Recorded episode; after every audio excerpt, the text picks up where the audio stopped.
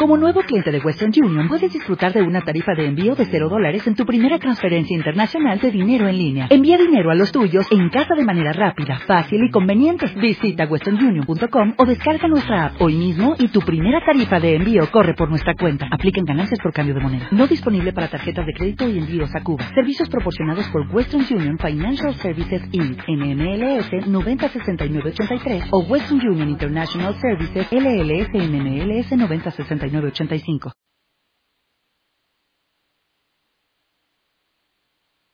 Buenas noches. Eh, vamos a estudiar hoy nuestra cuarta sesión, 4 de 5, y vamos a continuar donde nos quedamos en la última clase. Estábamos estudiando la jerarquía de las relaciones y estudiamos el punto 1 y el punto 2, ¿verdad? Dijimos que estas cinco son las principales relaciones que puede tener un cristiano y todo lo demás que no esté mencionado en estas cinco pues entra en el orden que eh, tú consideres después de eso. Pero si tienes estas cinco en orden, todo lo demás se va acomodando por sí solo. Entonces vimos que la primera importancia en la relación que una persona puede tener es su relación con Dios. Y vimos por qué. En segundo lugar vimos que es eh, mi pareja, ya sea tu esposo o tu esposa.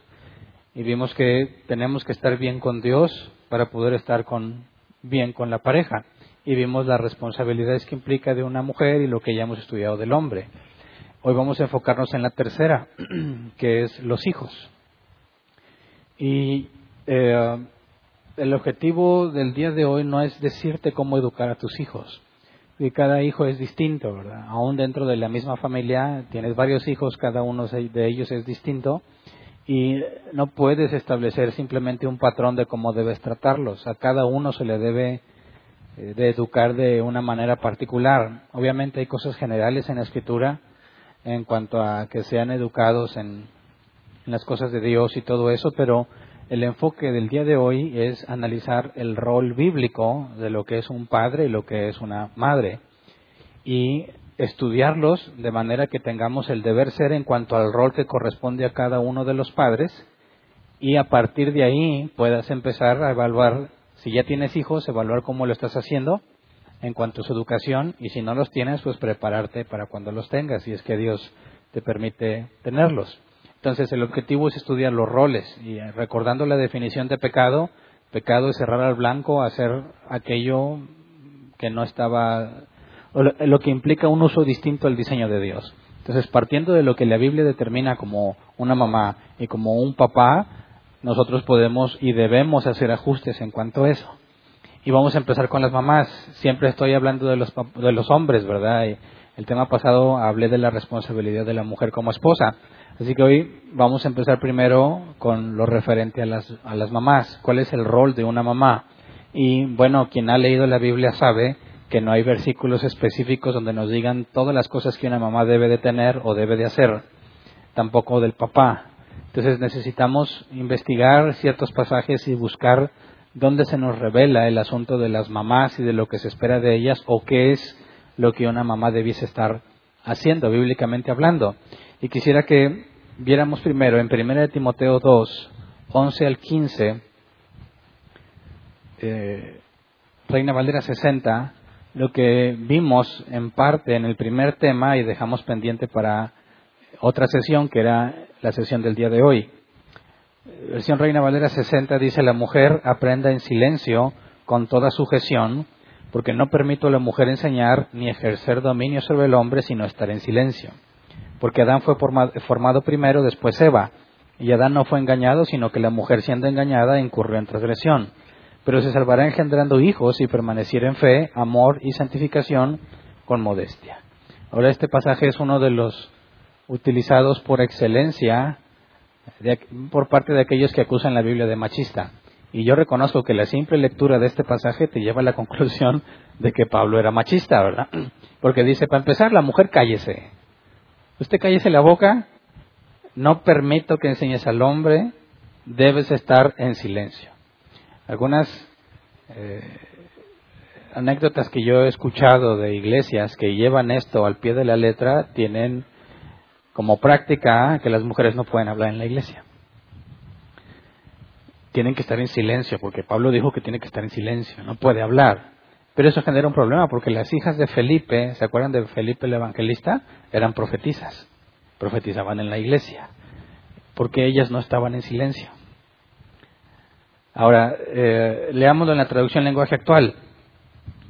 ¿Se acuerdan que al principio del, curso dijimos que íbamos a estar consultando esas tres versiones? Reina Valera 60, NBI, traducción lenguaje actual. Dice, traducción lenguaje actual, quiero que las mujeres aprendan en silencio lo que se les enseñe y que sean obedientes. Y no permito que las mujeres enseñen en las reuniones de la iglesia ni que les den órdenes a los hombres, porque Dios creó primero a Adán y después a Eva. Además, Adán no fue el engañado por Satanás, sino Eva y cuando Eva fue engañada pecó. Sin embargo, las mujeres se salvarán si tienen hijos, si confían en Jesucristo y si aman a los demás y viven con modestia y santidad. Y aquí la traducción lenguaje actual habla sobre eh, la iglesia, ¿verdad? Dice el versículo 12, no permito que las mujeres enseñen en las reuniones de la iglesia. En la Reina Valera 60 no mencionaba la iglesia para nada. La traducción lenguaje actual sí. Y de hecho aquí dice que aprendan en silencio lo que se les enseña. O sea, tú tienes que obedecer y lo que yo te voy a enseñar, te callas. ¿Ok? ¿Cuántos dicen amén? Pues Ahora, fíjate que tanto la Reina Valera 60 como la traducción lenguaje actual ponen a Adán como una víctima. La engañada fue Eva. Eva fue la que pecó. Adán, pobre, qué culpa tenía. Pero ya estudiamos ese tema y vimos que si Dios juzga y condena a Adán, no pudo haber sido inocente. ¿verdad? Porque hubo consecuencias para Eva y hubo consecuencias para Adán. Así que si tú en la simple lectura concluyes que aquí Pablo está justificando a Adán y pone toda la culpa en Eva, pero ya vimos que Dios también le hizo padecer las consecuencias a Adán, entonces Dios sería injusto, porque estaría tratando indebidamente a un inocente. Sabemos que Adán no fue inocente. Pero el punto que yo quería ver aquí es que en la traducción lenguaje actual hasta dice que tienes que quedarte callada en las reuniones de la iglesia, no permite que enseñen. Vamos a la NBI. Dice, la mujer debe aprender con serenidad, con toda sumisión. No permito que la mujer enseñe al hombre y ejerza autoridad sobre él. Debe mantenerse ecuánime. Porque primero fue formado Adán y Eva después. Además no fue Adán el engañado, sino la mujer. Y ella una vez engañada, incurrió en pecado. Pero la mujer se salvará siendo madre y permaneciendo con sensatez en la fe, el amor y la santidad. Y aquí es el punto que yo quiero que veamos, que al comparar estas tres versiones vemos que en la NBI no se menciona el silencio, ¿verdad? No sé si te diste cuenta. Dice el versículo 11, la mujer debe aprender con serenidad, con toda sumisión. No permito que la mujer enseñe al hombre y ejerza autoridad sobre él, debe mantenerse ecuánime y en ningún lado dice que tiene que guardar silencio, que tiene que callarse. ¿Por qué? Porque tenemos una información tan distinta en el caso de la NBI. Ahora, muchos atacan la NBI diciendo que es del diablo, ¿verdad? Y que, y que el dueño es homosexual y que intencionalmente mandó escribir esa Biblia para dar en la torre la doctrina cristiana. Eso es absurdo. Eh, la NBI tiene un método de traducción distinto. La TLA tiene otro método y la Reina Valera 60 otro. En el caso de la NBI la traducción es dinámica y los textos que usan como fuente son distintos a los de la Reina Valera 60. La NBI usa los textos críticos. La Reina Valera 60 usa los textos mayoritarios. La diferencia es que la Reina Valera 60 en los textos mayoritarios escribe lo que la mayoría de los documentos tienen, de las distintas copias que hay. Lo que la mayoría dice eso es lo que agrega y la NBI agrega solo lo que está en los escritos más viejos. Si los más recientes tienen algo que los antiguos no tienen, no lo agrega, sino que pone una nota. Y ya si tú vas a la nota ves lo que otros manuscritos dicen, pero esos manuscritos son más recientes, es decir, fueron escritos en, un tiempo mayor de la vida de Jesús, de los hechos que sucedieron, eh, o son copias que generaron, que tienen incluso mucho tiempo de separación, y a mí me parece que si queremos ir a lo que la Biblia enseña, tendríamos que agarrar los textos más antiguos, deberían ser más confiables. Además, cuando hablamos de una traducción dinámica, eso implica que la Reina Valera 60 trata de traducir textualmente, te traduce la palabra tal como es. La NBI trata de darte una idea de lo que el original dice y la traducción lenguaje actual es otro método donde ellos te ponen ni siquiera lo que dice el original, sino lo que ellos consideran que quiere decir. Entonces, es útil ver las tres porque te, ayudan a tratar de entender las diferencias entre las traducciones y sobre todo la manera en que lo interpretan. Pero aquí es importante notar que la NBI no habla sobre silencio. Y esto es muy importante porque, fíjate bien, Pablo dice que la mujer se salvará teniendo hijos. Y eso está muy raro, porque el propio Pablo enseña que la salvación no es por obras, que es por gracia, mediante la fe en Cristo. Así que sería una contradicción si la mujer se salva teniendo hijos, porque eso sería una salvación por obras. ¿Y que hay de las que son estériles? No podrían salvarse. Ahora, tomemos también literal, si la mujer debe permanecer en silencio, llevémoslo a la práctica y se está quemando la iglesia y nomás ella se dio cuenta, ¿no debería decir algo?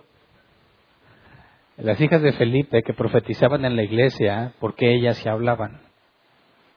No puede la mujer extender una pregunta y decir, oye, explíquenme esto de la Biblia o quisiera saber más. No puede la mujer en la iglesia saludar a los demás hablando o tiene que hacerle señas o, o escribirle porque Pablo dice que tiene que estar en silencio. No, aquí es importante ir al contexto y al original para entender lo que nos dice Pablo, porque primero hay que deshacer la idea machista de estas instrucciones. Y luego vemos que Pablo habla de que la mujer se salvará siendo madre. Y como estamos hablando del rol de las mamás, esto se vuelve importante para nosotros. Entonces, primero, la palabra silencio en el griego se traduce como quietud, calma o silencio. Quietud, calma o silencio. Así que no, el original no está hablando de no hablar, sino, como dice el NBI, de tener serenidad, estar en calma. No permite Pablo que la mujer gobierne sobre el hombre, ¿verdad? Sino que debe mantenerse ecuánime, y ahí la misma palabra. Ella tiene que estar en calma. Así que no habla sobre una prohibición de hablar. No indica que la mujer debe estar callada, sino que ella no tiene por qué estar preocupándose por buscar el crecimiento de su hombre, porque ¿se acuerdan que era gobernar?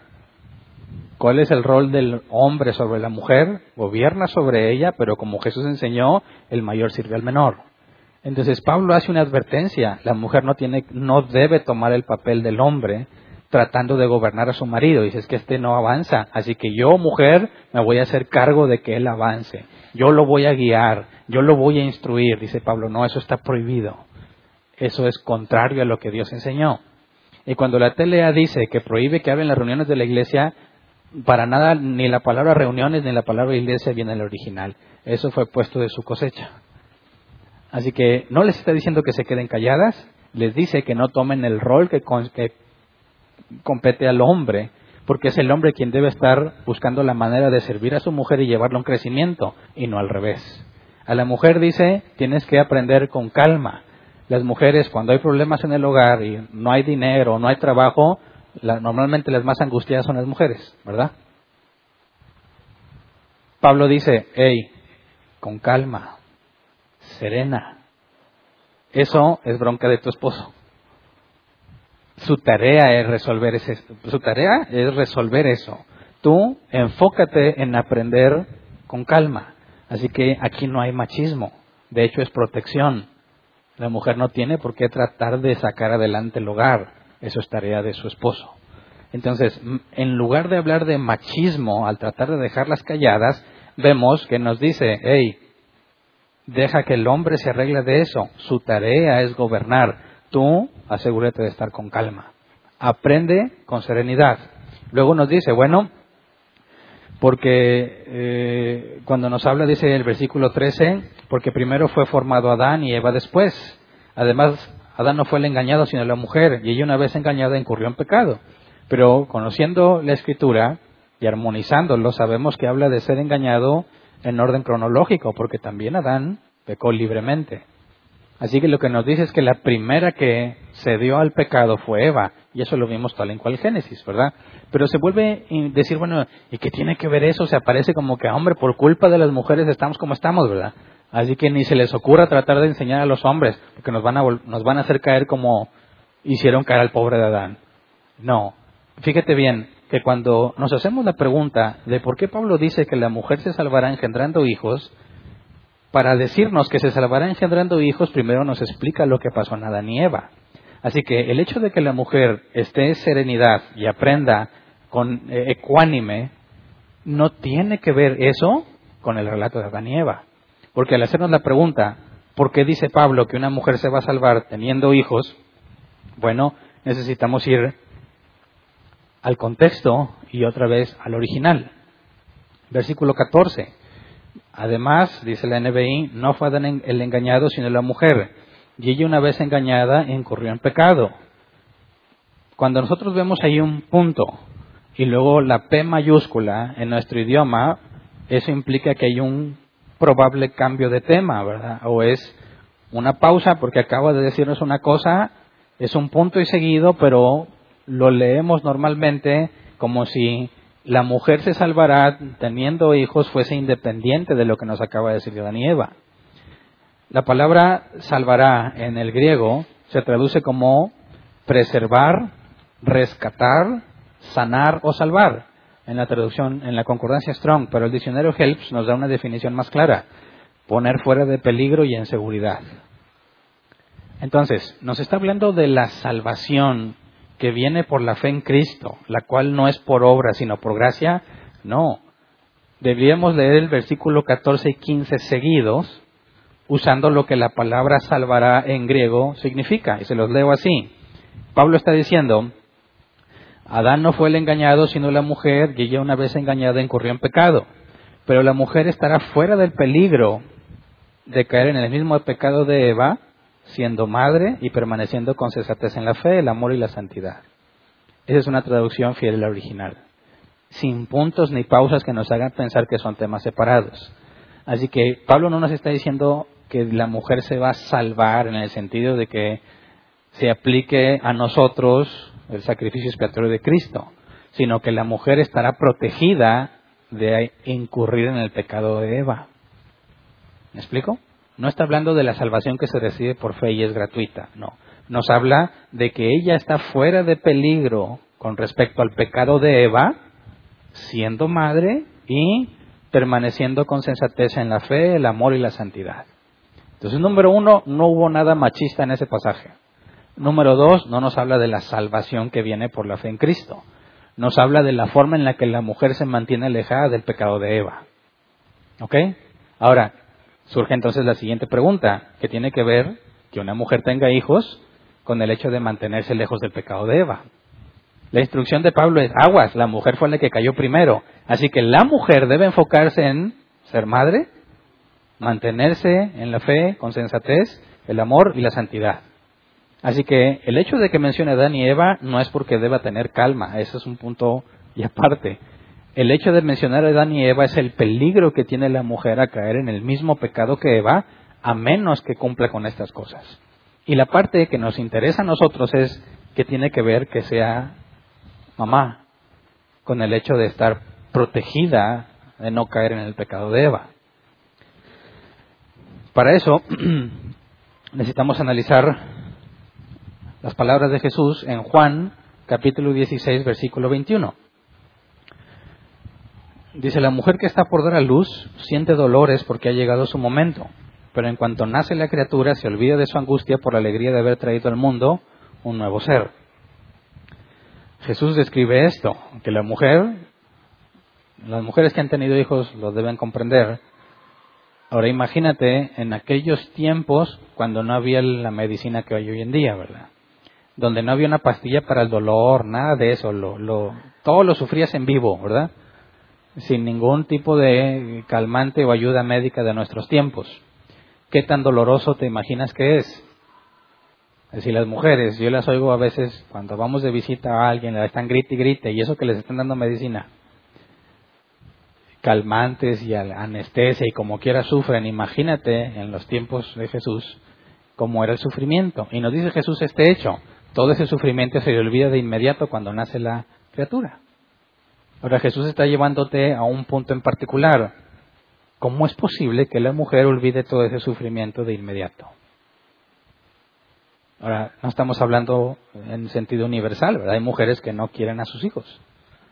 Pero el, este, este cambio repentino del dolor a la alegría que Jesús menciona debe ser claro para los que somos cristianos, ¿verdad?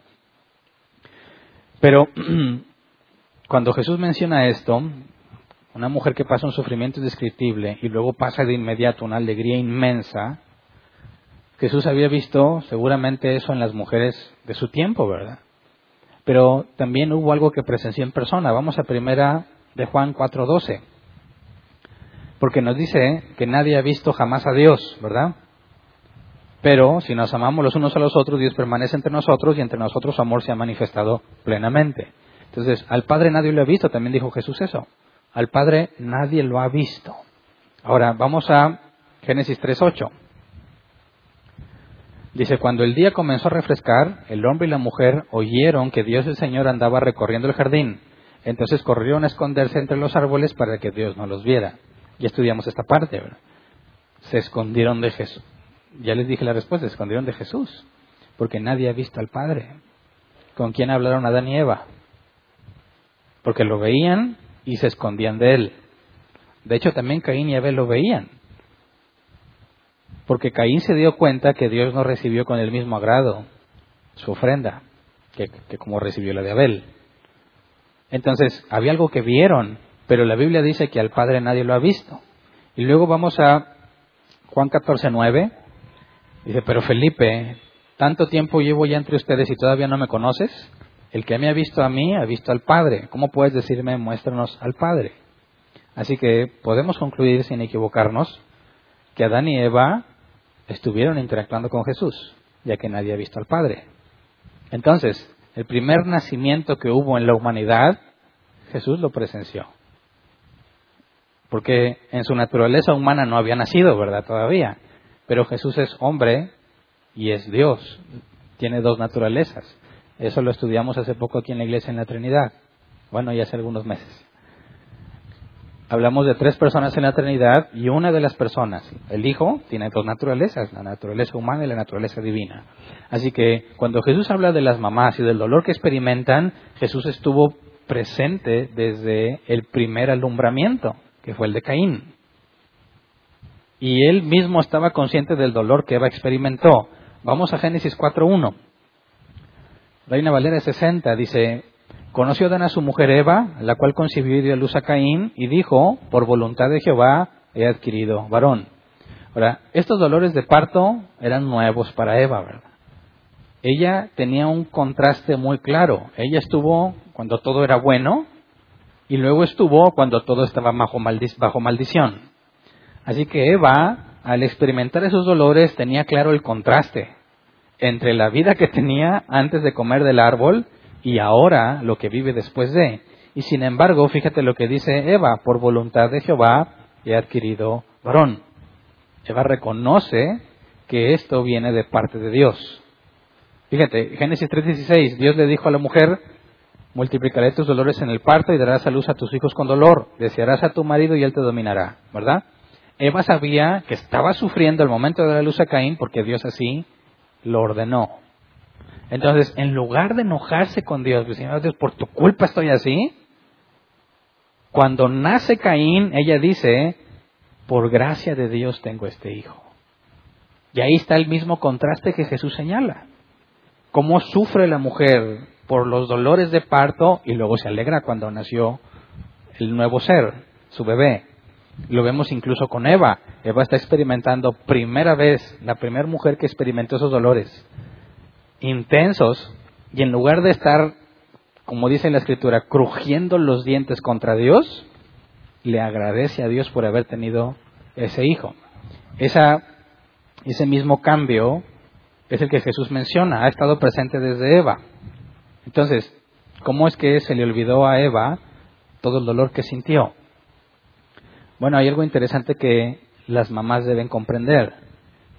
En el diseño original, luego después viene la maldición, la mujer sigue teniendo hijos, pero Dios le agrega dolor al momento de dar a luz. Pero permanece algo del diseño original, lo que es el traer un nuevo ser al mundo. Génesis 1, 27 al 28 dice, y Dios creó al ser humano a su imagen, lo creó imagen de Dios, hombre y mujer los creó y los bendijo con estas palabras. Sean fructíferos y multiplíquense, llenen la tierra y sométanla, dominen a los peces del mar y a las aves del cielo y a todos los reptiles que se arrastran por el suelo. El diseño original implicaba el que la mujer tuviera hijos, ¿verdad? Pero Dios a ese diseño original le agrega dolor. Ok, pero eh, vamos a Romanos 1.20. Palabras de Pablo dice, porque desde la creación del mundo, las cualidades invisibles de Dios, es decir, su eterno poder y su naturaleza divina, se perciben claramente a través de lo que Él creó, de modo que nadie tiene excusa. Es decir, la creación y todo lo que Dios ha hecho te lleva a la conclusión de que Dios es grande. El nivel de complejidad que encontramos en el universo nos habla de un Dios profundamente sabio y poderoso. Ahora, cuando la mujer tiene la capacidad de dar a luz hijos, experimenta algo del diseño original. Se le agregó dolor mientras da luz, pero cuando da luz, experimenta totalmente el diseño original, que se siente cuando una mujer da a luz un hijo. Entonces, la mujer, el hombre también en otros aspectos, incluso en el matrimonio, Dios ha dejado partes del diseño original intactas. Y en el caso de dar a luz un hijo, Eva experimenta un contraste muy claro. Ella sabe que está sufriendo porque mordió el fruto del árbol prohibido. Y en, el momento en que da luz, los dolores cesan y ella, ella experimenta la gloria de Dios. Todo, recordemos, todo en la creación, en el diseño original, todo glorificaba a Dios. Y cuando explicamos que era la gloria de Dios, es eso que se experimenta de una enorme gratitud, de un enorme eh, sentimiento de asombro ante lo que Dios es. Entonces, cuando da a luz un hijo, la mujer, después del dolor, se le permite experimentar la gloria de Dios. ¿Cómo es que esa, ese hecho de tener al niño en brazos, según lo que vemos en la Biblia, te da una alegría, pero quisiera que viéramos el original, lo que Jesús dijo. La mujer se olvida de su angustia por causa de la alegría. Dice la mujer que está, Juan 16, 21, la mujer que está por dar a luz siente dolores porque ha llegado su momento, pero en cuanto nace la criatura, se olvida de su angustia por la alegría de haber traído al mundo un nuevo ser. Pero la palabra alegría en el original se, eh, se escribe chara, se traduce así, conciencia de la gracia. Gracia reconocida, alegría o deleite. Así que cuando Jesús está hablando de la alegría que siente la mujer, en nuestro idioma la palabra alegría nos lleva a pensar en que estaba contenta, pero en griego implica además que reconoce que recibió algo por gracia. Y recordemos que la gracia es algo que no mereces. Si te dan algo que mereces, ya no es gracia. Gracia es definitivamente porque no lo mereces. Entonces, la mujer dice, olvida todos sus dolores porque se vuelve consciente de la gracia. Eso es lo que dijo Eva, por voluntad de Dios se ha adquirido varón. Fíjate cómo las palabras de Jesús en el original armonizan totalmente con lo que vemos que le pasó a Eva. Eva, al tener a Caín en brazos, no sabía lo que iba a hacer Caín, ¿verdad? Al tener a Caín en brazos, dice esto, viene por voluntad de Dios implica gracia, porque ella sabe que no lo merece. Está pagando las consecuencias de su decisión y experimenta semejante alegría.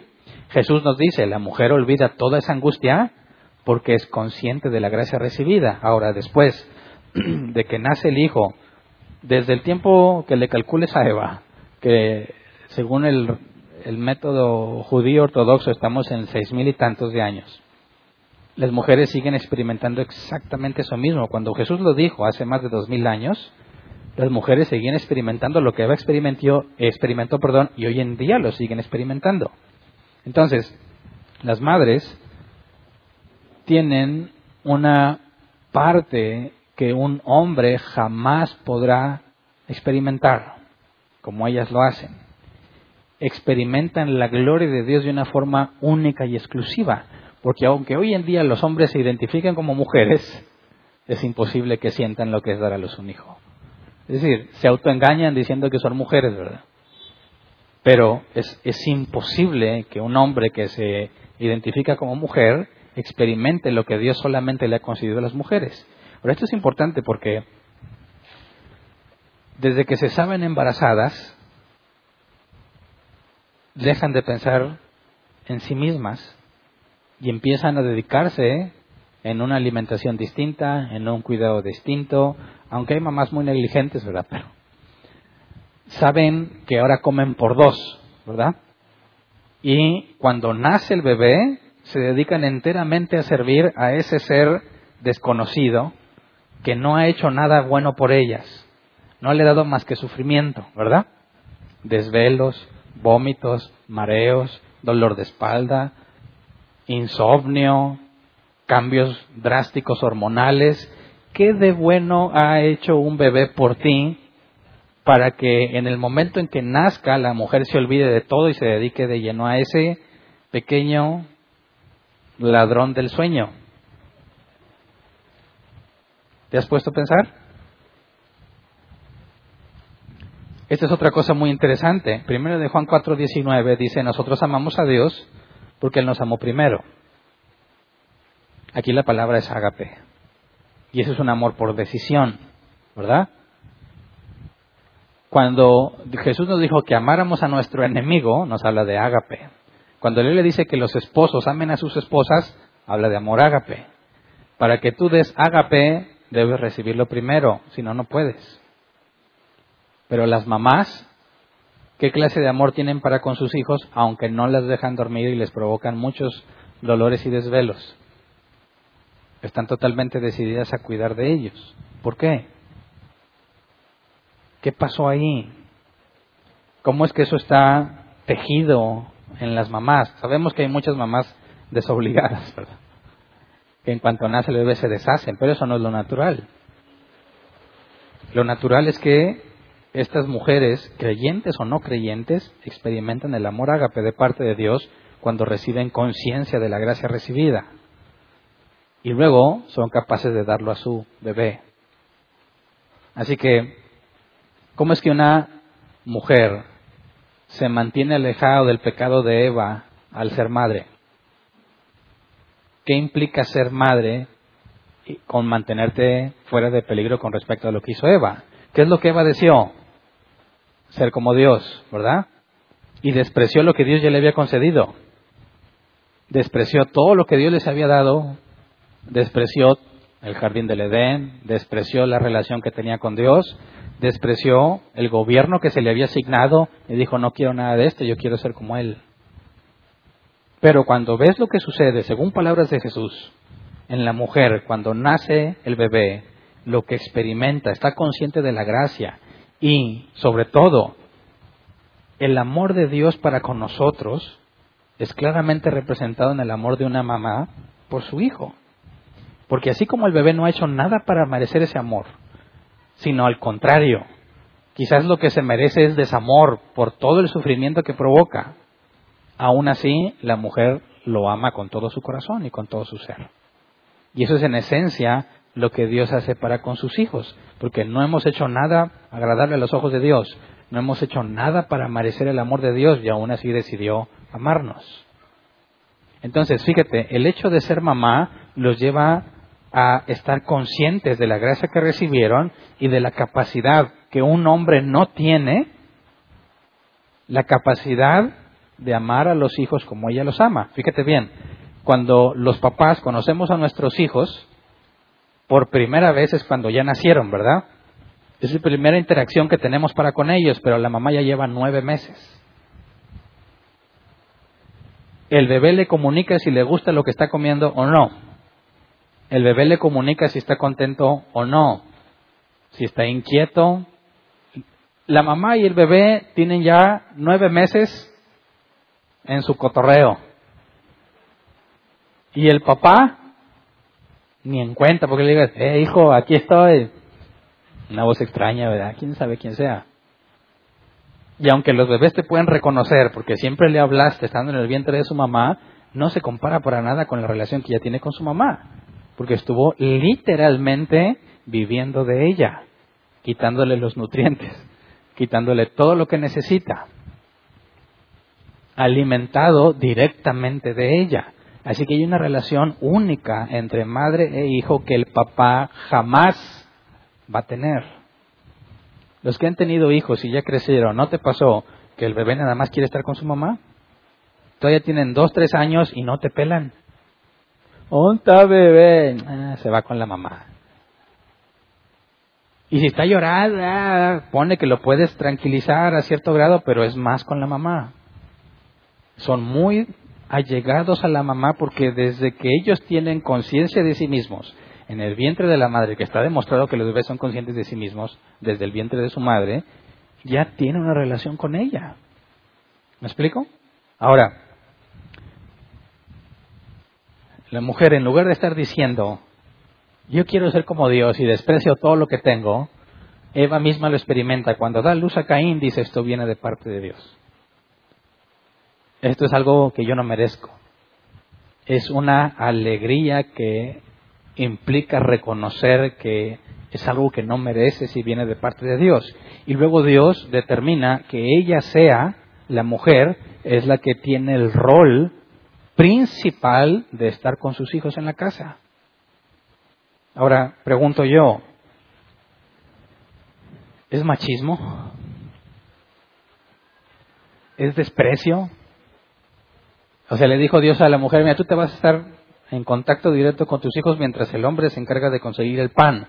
Y tú vas a estar en contacto con tus hijos porque te desprecio. Porque eres inferior. Porque tú no puedes vivir tu vida. Porque tú no puedes realizarte y superarte. Por eso te pongo ahí. ¿Tú crees?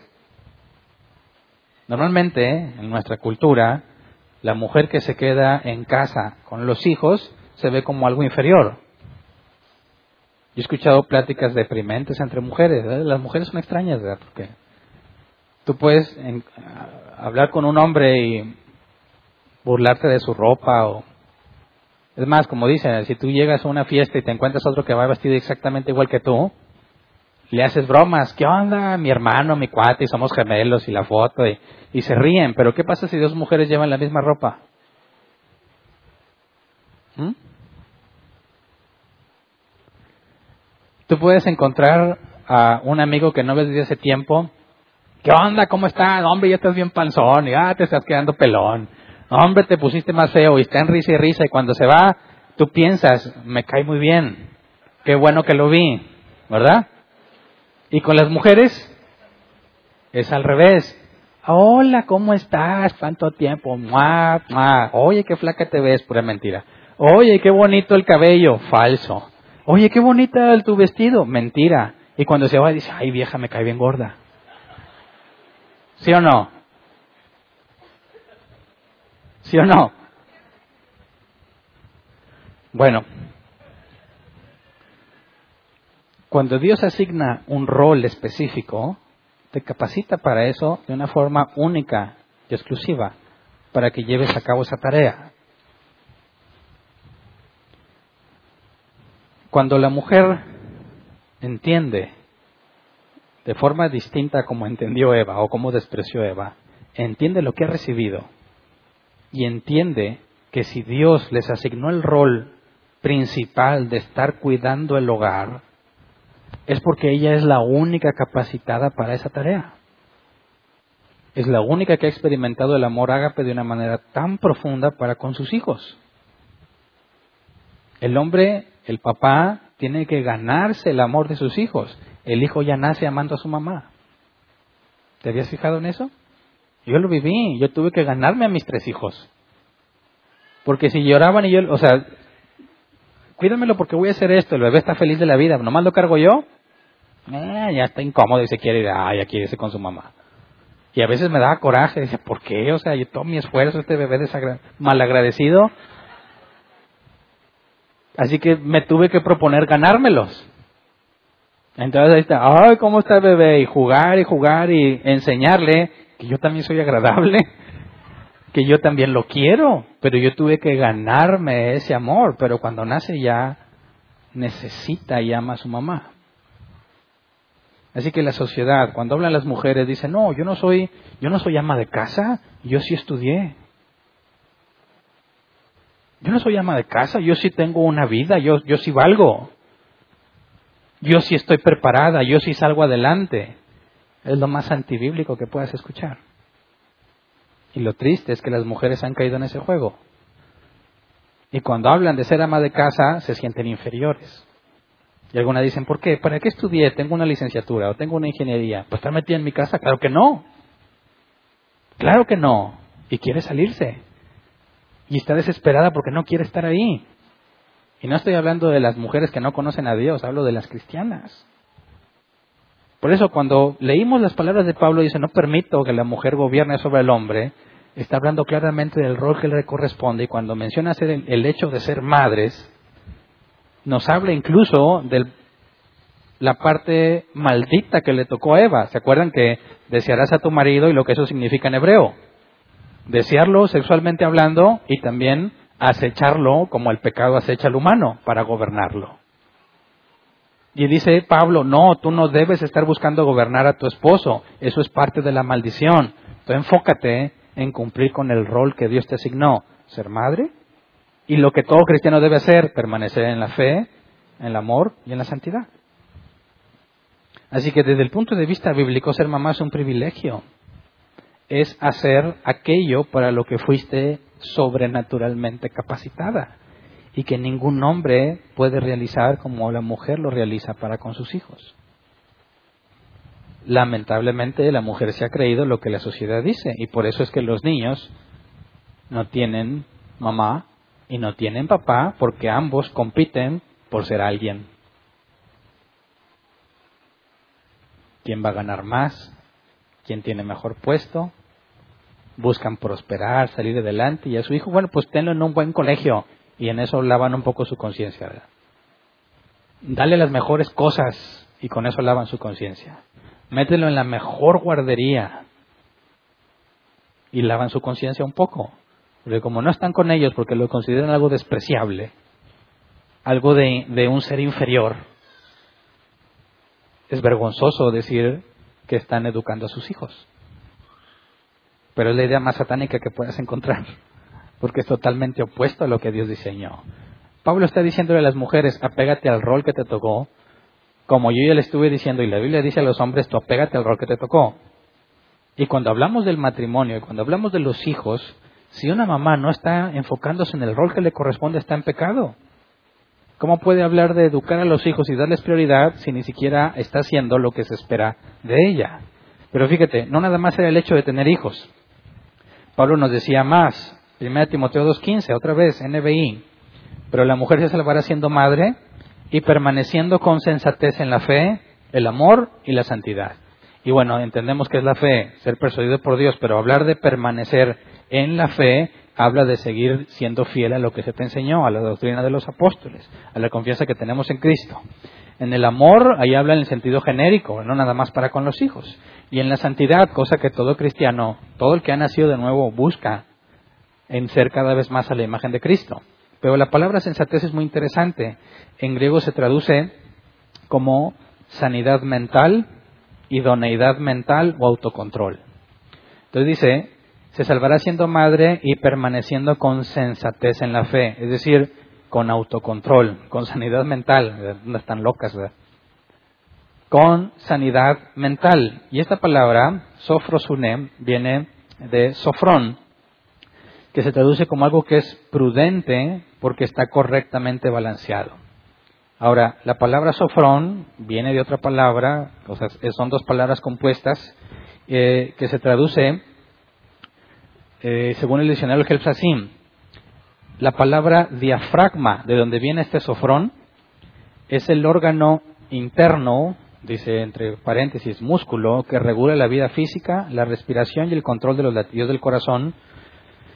Por ejemplo, un cantante de ópera, ópera, perdón, controla la longitud, la calidad de sus tonos por medio de su diafragma, que al mismo tiempo controla la capacidad de respirar y modera los latidos del corazón. Por lo tanto, regula y trae seguridad al cuerpo manteniendo todo adecuadamente controlado. Cuando estás cantando tienes que respirar, el corazón tiene que latir y el diafragma es el que se encarga de regular todo eso. Y eso se le dice a la mujer que con sensatez permanezca en la fe. Entendiendo la raíz de esta palabra, la mujer es el diafragma de la familia. Porque imagínate que el papá quiere obedecer a Dios y sigue a Dios, pero está trabajando. ¿Quién es el que está normalmente, si está pegado al rol bíblico, quién estaría con los hijos? Pablo le dijo a Timoteo que todo lo que aprendió de las escrituras lo recibió de su mamá y de su abuela. ¿Verdad? En general, nuestros hijos aprenden de primera mano tanto doctrina bíblica como enseñanza de vida primero de la mamá antes que del papá. El papá tiene que asignar un tiempo para poder estar ahí. La mamá, normalmente, si está pegada en el rol bíblico, constantemente está con ellos. Por eso, a mí me pasó una anécdota que papá me decía que sintió que le iba a dar un paro cardíaco. Cuando mi hermano y yo salíamos de bañarnos, pues un día salimos con, con la, la toalla así en la cabeza, así como turbante que se ponen las mujeres, y amarrada hasta acá arriba. Y yo salí muy, muy mono, ¿verdad? Como mujer, ¿verdad? La toalla está arriba y el, y, echa así turbante, como para que se me secara mi abundante cabellera, que no tengo, no tenía, ¿verdad? Y mi papá decía, ¿qué te pasa? ¿Eres hombre o eres mujer? Y yo no entendía. Yo siempre veo mamá que así sale del baño. Entonces, si yo voy a salirme del baño, pues me pongo mi toalla hasta acá y me pongo mi turbante. Para mí eso era lo normal. Y papá tuvo que luchar con esas, no se te ocurre hacer eso en ningún lugar, porque eso no es lo que hace un hombre. Y se me tuvo que enseñar que es ser masculino en muchas cosas, porque por observación lo repites y no sabes si es de hombre o de mujer, no tienes idea. ¿Me explico? Normalmente los hijos están aprendiendo de la mamá y si la mamá no tiene en claro cuál es su rol y lo desprecia tal como lo despreció Eva, está en el mismo peligro que Eva. Ahí está la sabiduría que trata de comunicarnos Pablo. La vimos también en Proverbios 31 cuando hablamos sobre cómo debe de ser una esposa. Y vimos que la mujer de Proverbios 31 trabaja y tiene negocios y vende terrenos, pero su familia siempre está confiada. Cuando hace frío no se preocupa porque sabe que está abrigada. Desde temprano se levanta para atenderlos vimos que a pesar de todas las ocupaciones que menciona Proverbios 31, el enfoque principal siempre fue su familia. Y ese es el rol bíblico. No se trata de que no trabajes. Se trata de que tu trabajo es algo secundario y lo primero es la relación que tienes como mamá para con tus hijos. Así que, obviamente, cuando los niños están pequeños, necesitan mucho cuidado de parte de la mamá y es incorrecto, bíblicamente hablando, que una mujer ceda eso a otra persona. Podemos hablar de situaciones críticas de necesidad, donde es necesario que la mujer contribuya al gasto familiar porque si no, no sobreviven.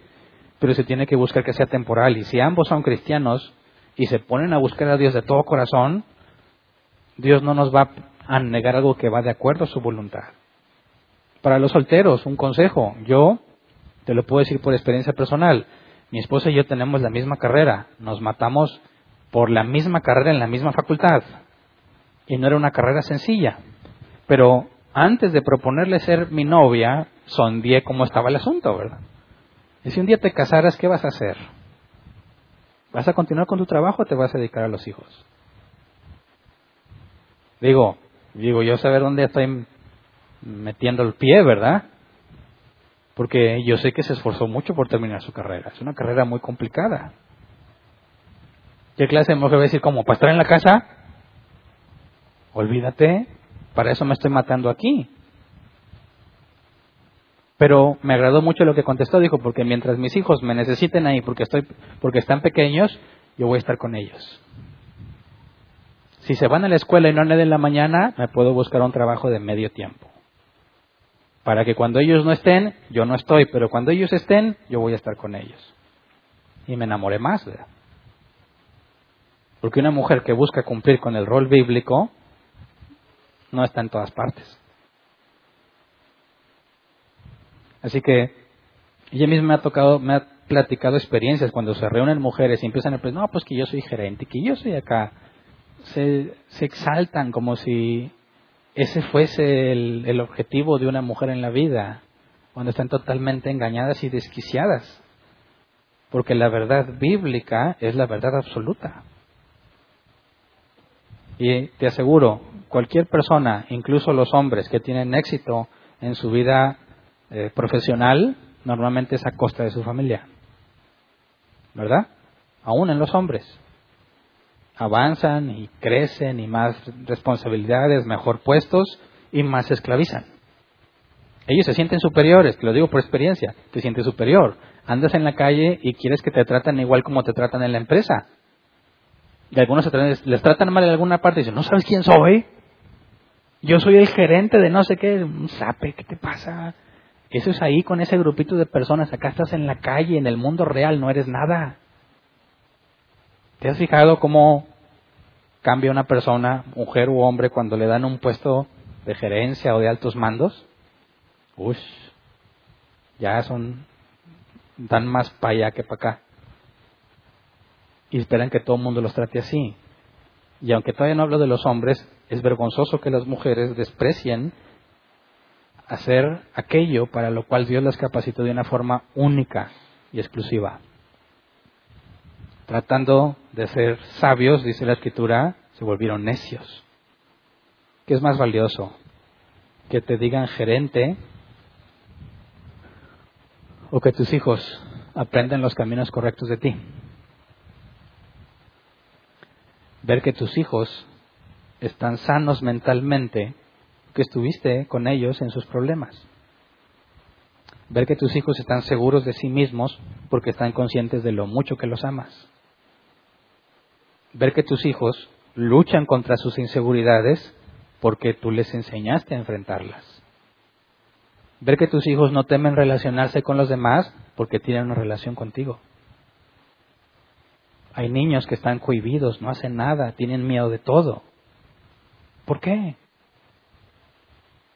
Muchos de esos casos es porque no estuvieron ahí, o al contrario, nadie los controla. Ni en la escuela, ni en ningún lado. Nadie los controla. ¿Por qué? Porque no estuvo principalmente su mamá ahí. Ah, pero la mamá se jacta de sus logros profesionales. ¿Qué es más valioso, la vida de tu hijo o el puesto que te asignen en la empresa? No sé si puedes ver la locura que implica despreciar el llamado que Dios hizo para las mujeres. Nadie puede suplirte, ni tu mamá, ni tu tía, ni tu abuelita, mucho menos un desconocido en una guardería. Es irreemplazable el rol de la mujer en la familia para con los hijos, y solo una mujer necia es incapaz de comprenderlo. Ahí está la sabiduría que dice Pablo, la mujer se mantendrá alejada del pecado de Eva siendo madre, siendo sensata, buscando el control en la familia. Ese instrumento que regula al ser humano para que se mantenga con vida en distintas actividades se le asignó a la mujer. Así que ser una mujer que cumple con el rol que se le asignó, bíblicamente hablando, es una mujer sabia. Y la que lo desprecia es una mujer necia, pero el mundo nos quiere convencer de lo contrario. Así que si vamos a hablar sobre los hijos, lo primero que hay que decir es que tu sabiduría proceda de la Biblia, que no sea sabiduría mundana. Créeme, tus hijos van a recordar los tiempos que estuvieron contigo, no los regalos que le diste. No importa cuánto lo llenes de regalos o de los mejores colegios o lo que sea, tu hijo jamás va a llenar el vacío que solo su madre puede llenar sobre todo nuestra cultura. No puedes reemplazar el rol de una madre en la familia completa y sobre todo para con los hijos. Entonces necesitamos mujeres bíblicas, mujeres que aunque se preparan, que no tiene nada de malo que se prepare, que tengan maestrías, doctorados, eso no tiene nada de malo, siempre y cuando tengan en el primer lugar lo que Dios le asignó sus hijos y su familia. Y todo lo demás se podrá hacer con el tiempo. Tus hijos un día se van a ir, ¿verdad? Y entonces tienes a mujeres que se van al otro extremo, no quieren avanzar, no quieren prepararse, no quieren hacer nada para dedicarse a los hijos. Se van los hijos y ya no, ya no son nada. ¿Verdad? ¿Te has fijado en eso? Se les acabó la vida. ¿Por qué? Porque todo era hijos. Y ese es otro problema, porque ¿en qué jerarquía están los hijos? En la tercera. ¿Quién debe ser más importante que los hijos? El esposo. Sin embargo, dejaron al viejo, se olvidaron del viejo por los hijos y cuando ya se fueron los hijos y nomás le queda el viejo, ya no, ya no es feliz. Ya no haya que hacer. Este es un desconocido que vive aquí. O es un hijo más que nunca se va a ir porque nomás está demandando que lo atiendan. El hecho de que esté en la tercera prioridad implica que aunque tienes una capacidad única y exclusiva para con tus hijos, algo que el papá nunca podrá tener, aún así tiene mayor prioridad la relación con tu esposo que con tus hijos. Es un grave error que la mujer diga, se acabó, mi vida es para mis hijos y dejas a tu esposo en segundo lugar. ¿Por qué? Porque ellos, cuando crezcan, sean mujeres u hombres, van a pensar que eso es lo normal. Y hay muchos papás que ya saben que no los pelan. Y ahí terminan en adulterio, terminan en pornografía, terminan en muchas cosas. Y los hijos se sienten en el centro del universo. Se enfrentan a la vida real y quieren que los traten como si fueran los querubines de la casa. Y fracasan en muchas cosas. Está comprobado que van a trabajar y se salen del trabajo porque no es lo que les gusta, porque no les gustó cómo lo trataron, porque no está cumpliendo los sueños que él se propuso. Y es que absurdo. La vida no está para cumplir los sueños. Pero lo aprendieron normalmente porque eran tratados como el centro de la familia, cuando no son el centro. El centro de la familia es Dios. En segundo lugar, tu pareja. Y luego los hijos. Y debes enseñarles el orden correcto. Es muy común ver cómo compiten por atención. En alguna edad de los hijos compiten por la atención la mamá y los hijos. Compiten por la atención del papá. te habla el hijo y te habla tu esposa. Al mismo tiempo porque quieren que les des atención. La mamá obviamente es más civilizada, ¿verdad? Y espera su turno, pero el hijo le vale. Estás hablando con, eh, papá, eh, y espera y demanda que dejes de hacer lo que está haciendo para que le atiendas, ¿verdad? Bueno, en esos pequeños detalles, ellos tienen que entender cuál es su posición en el núcleo familiar. Es, hijo, espérame que estoy hablando con tu mamá. Ellos van a entender una cosa. Su mamá es más importante que ellos para su papá. Y parece algo triste, ¿verdad? Así que, uh, pues, ¿para qué me traes al mundo? Digo, yo no pedí venir y luego no me das mi lugar. ¿Por qué ella primero? Yo soy el rey de la casa. La alegría de este hogar. No les va a gustar, pero es la verdad. Bíblicamente hablando, ellos tienen que saber que tienen una prioridad menor que tu esposa. Y eso lo van a replicar. Cuando estén casados, le van a dar el primer lugar a su esposa antes que a sus hijos. Y ese es el orden bíblico, porque si tú te enfocas más en los hijos, en el caso de las mujeres, más en los hijos que tu esposo, estás enseñando que el esposo es algo secundario, terciario. ¿Qué es el, qué es el papá? Pues es el que trae dinero. Para eso sirve el viejo. ¿Verdad? Todo lo demás lo hace la mamá. Qué grave error. Porque ¿quién es el representante de Dios en la familia? el papá. Y en la cultura mexicana, ¿quién es el más despreciado en la familia? El papá. Nomás checa el Día de las Madres y el Día de los Padres. La diferencia es radical y total, ¿verdad? ¿Por qué? En nuestra cultura, en muchos casos hay matriarcado, ¿verdad? Y eso es totalmente incorrecto a los ojos de Dios. Principalmente por el rol equivocado que las mujeres están desempeñando. Entonces, ok, dices, me ocupo de los hijos, pero no nada más en tus hijos. Primero tiene que ser tu esposo. La relación que tú tienes para con tu esposo es la educación que le das a tu hijo.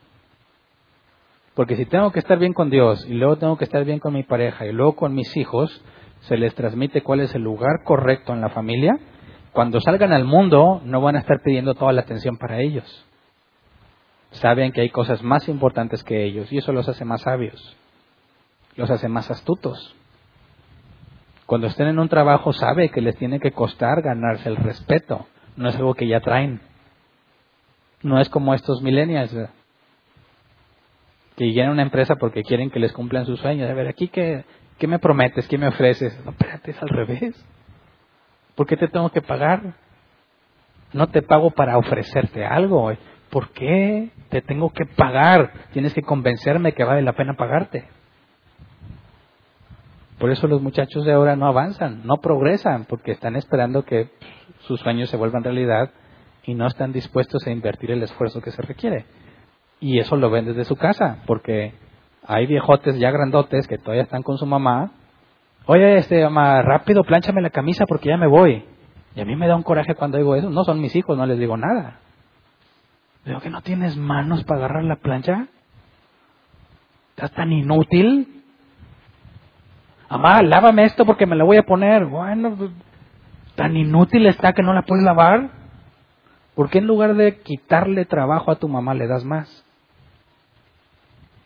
Porque así les enseñaron. Ay, sí, mijito, ya te vas. Suelto todo lo que esté haciendo por lavarle la camisa al rey. Bueno, cuando salga la vida real, ¿qué va a esperar? Que todos lo traten como su mamá.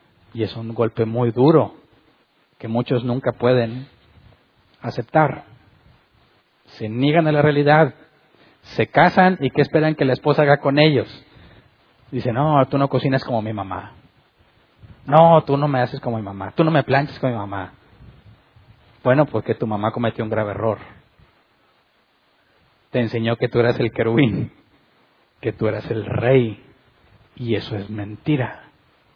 Si tú te casas, tú eres el servidor de tu esposa.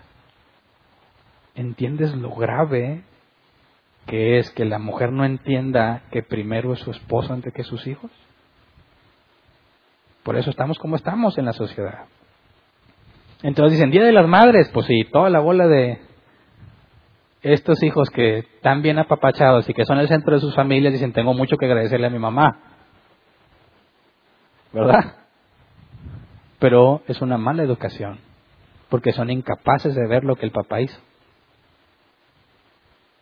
¿verdad?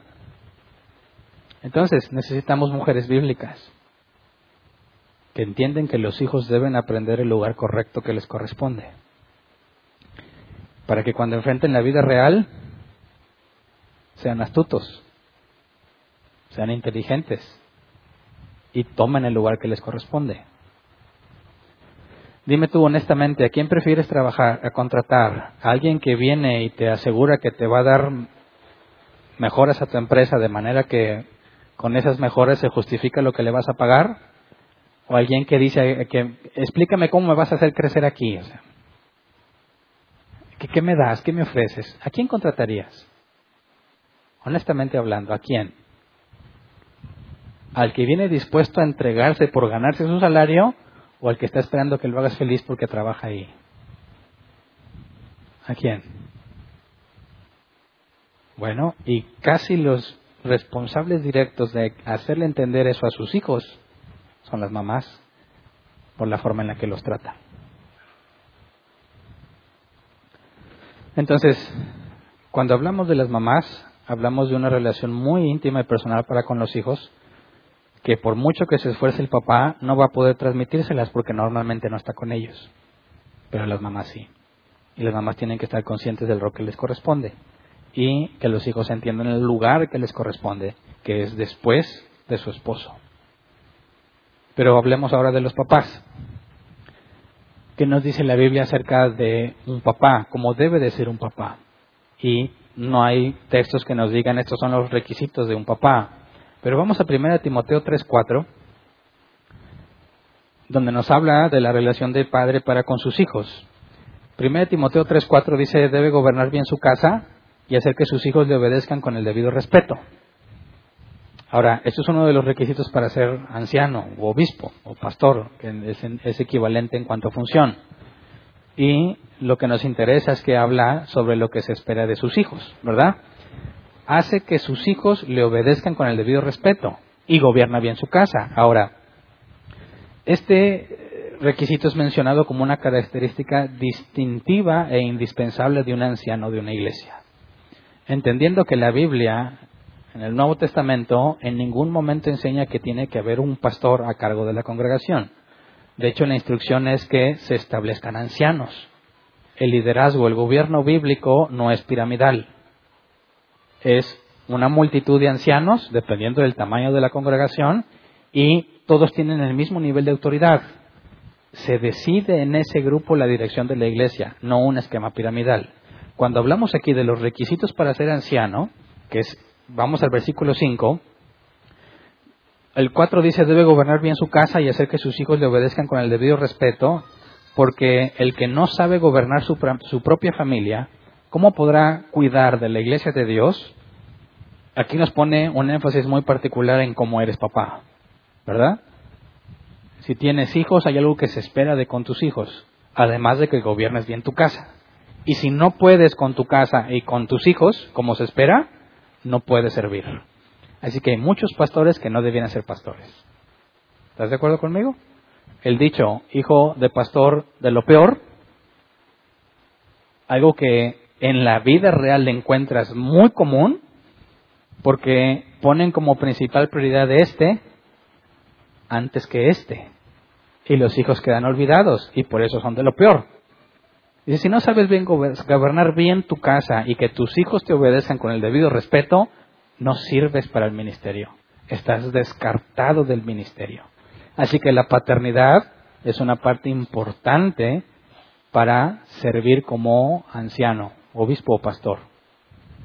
Pero hay una lista de requisitos más extensa. Vamos a leer del 1 al 7 para ver cómo Pablo le da una importancia superior a este punto. 1 Timoteo 3, 1 al 7 dice, se dice y es verdad que si alguno desea ser obispo, a noble función aspira Así que el obispo debe ser intachable, esposo de una sola mujer, moderado, sensato, respetable, hospitalario, capaz de enseñar, no debe ser borracho ni pendenciero, ni amigo del dinero, sino amable y apacible.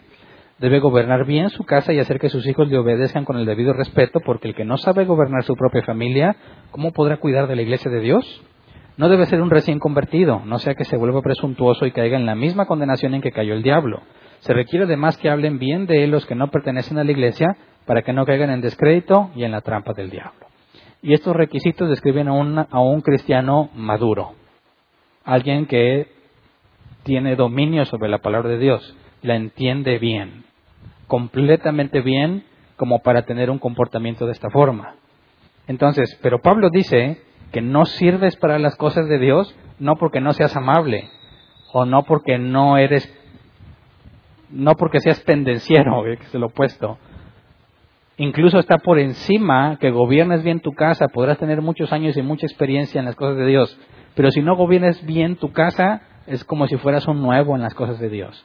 Un recién convertido no puede ocupar ese puesto, ni alguien que gobierna bien su casa, ni hace que sus hijos lo obedezcan con el debido respeto. Así que, si no eres un buen padre, estás descalificado. A ese grado. Pues es que pastoreo una iglesia. Bueno, si no eres un buen padre, estás descalificado. Pero yo tengo una habilidad para hablar y para enseñar. Si no eres un buen padre, estás descalificado. Yo soy de instituto bíblico y tengo maestría en divinidad y quién sabe. Si no eres un buen padre, estás descalificado. Así que hay mucho que debemos entender de esto, porque te descalifica de todo lo demás. Tiene que ver con gobernar bien su casa y hacer que sus hijos le obedezcan con el debido respeto. Y parece simple, ¿verdad? Porque cuando hablamos de gobernar bien la casa, la palabra gobernar en griego es administrar, mantener, estar al frente o dirigir. Y normalmente los hombres están ocupados en administrar, en traer para la casa, ¿verdad? Y se esfuerzan por traer lo más que puedan y invierten su vida en un puesto, en un empleo, para tratar de mejorar y traer un mejor sustento. Normalmente los papás se comparan en aspectos como estos. ¿Quién le da mejores cosas a su familia? ¿Quién tiene la mejor casa? ¿Quién tiene el mejor carro? ¿Quién tiene a sus hijos en la mejor escuela? ¿Quién le compra la mejor ropa a sus hijos? ¿Quién viste mejor a su esposa? ¿Quién tiene el teléfono más nuevo? ¿Quién tiene el mejor puesto en la empresa? etcétera. No sé si alguna vez te ha tocado estar en una reunión de exalumnos y se encuentran y empieza la pregunta, las preguntas incómodas. Si tú no sientes que has avanzado en la vida como quisieras y empiezas esas preguntas, vas a estar en un momento incómodo. Porque, ¿Y tú qué te dedicas? Y normalmente el que empieza a preguntar eso es porque él se siente muy contento de su puesto, ¿verdad? Si no, no diría nada. ¿Tú a qué te dedicas? De eso ya entrada dices, bueno, a ver este cómo me va a presumir.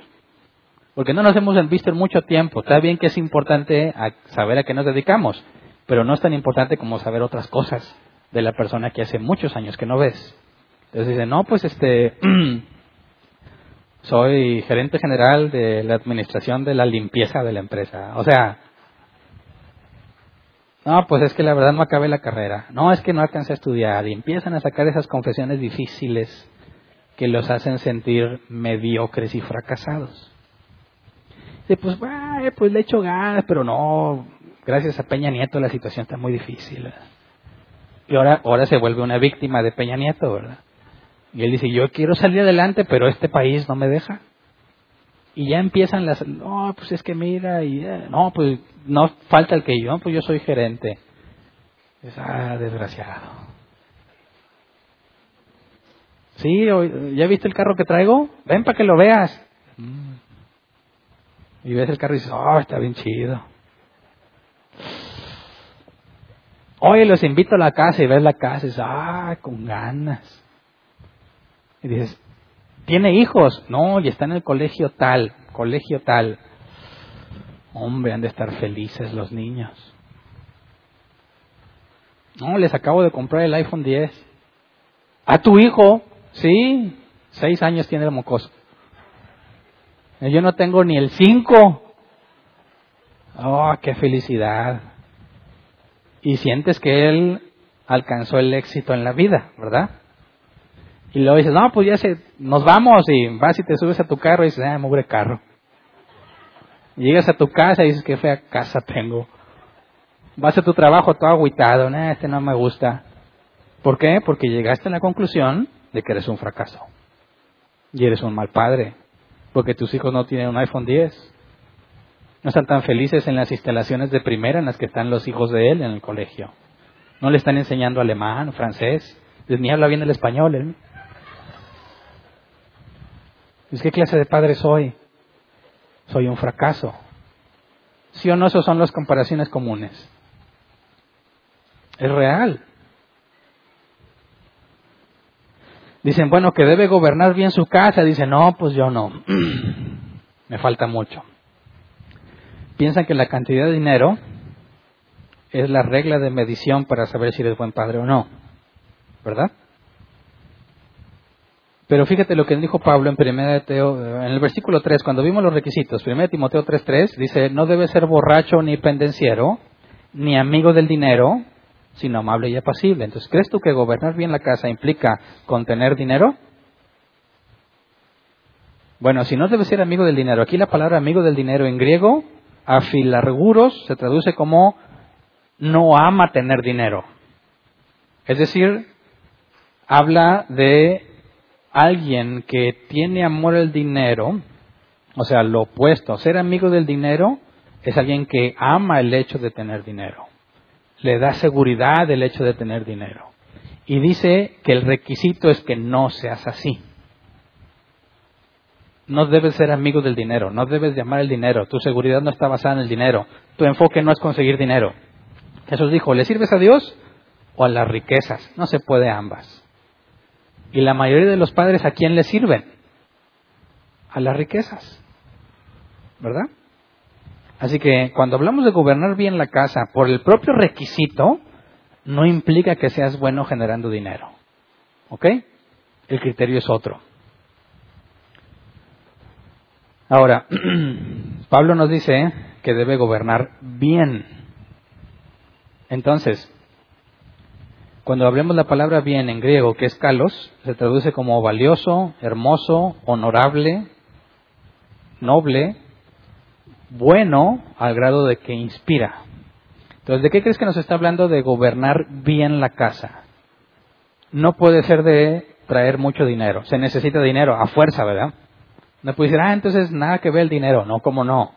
La escritura dice que el que no provee para su casa es peor que un incrédulo. Se requiere el dinero, pero no debes de ser amigo del dinero tu parámetro de medición de éxito, en definitiva, bíblicamente hablando, no puede ser el dinero.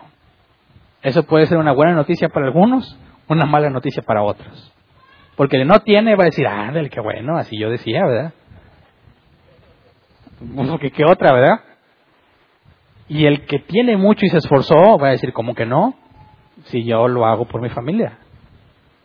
Yo lo hice por mis hijos. Me trabajo, me costó. Tengo dinero, ¿cómo que no se trata de eso? Ese ha sido el enfoque de mi vida. ¿De qué nos está hablando? Fíjate, Mateo 6:25, palabras de Jesús. Por eso les digo, no se preocupen por su vida, qué comerán o beberán, ni por su cuerpo, cómo se vestirán. ¿No tiene la vida más valor que la comida y el cuerpo más que la ropa? Ahora, dime, si un padre de familia que no tiene la abundancia económica que quisiera, no está constantemente pensando en eso. ¿Qué vamos a comer? ¿Qué se van a poner mis hijos? Yo le digo por experiencia propia, Dios me ha tenido en abundancia y en escasez. Y en la escasez conocí a Dios de una forma y en la abundancia la conocí de otra forma. Y no sabes el terror que da cuando no tienes dinero y a tu hijo se le rompió los tenis. Y no habla de una, un agujerito, se le despegó la suela. Dice, o sea, no hay de que, pues, como con grapas o algo, no le va a durar. Dices, pues le echo cinco mil, tratas de hacer revivir el zapato y el mugre zapato, no. Ah, lo que tenía para comida, voy a tener que ocuparlo en unos tenis. Estás constantemente preocupado porque ahora que compré los tenis ya no tengo para comer. Tengo que conseguir dinero para poder traer la comida, porque si no soy peor que un incrédulo. Y lo que dice Jesús, lo lees y dice, no te preocupes por qué comerán o beberán, ni por su cuerpo cómo se vestirán. Pues entonces, si no me preocupo, no vamos a tener que comer, ¿verdad?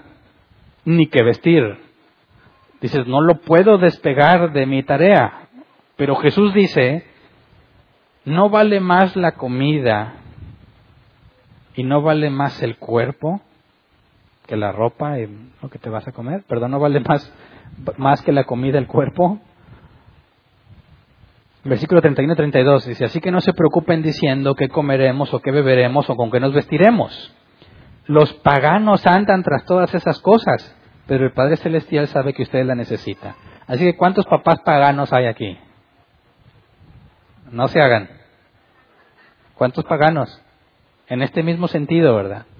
¿Cuántos están así? ¿Qué comeremos? ¿Qué beberemos? ¿Qué vestiremos? Los paganos andan detrás de esas cosas. Y muchos como padres andan como paganos buscando esas cosas. Dices, pues si no busco esas cosas, no me van a caer del cielo, ¿verdad? Pero no dice, pero el Padre Celestial sabe que ustedes las necesitan. Así que hay algo muy importante que los papás tienen que entender. Gobernar bien su casa tampoco tiene que ver con todas las cosas materiales que traes.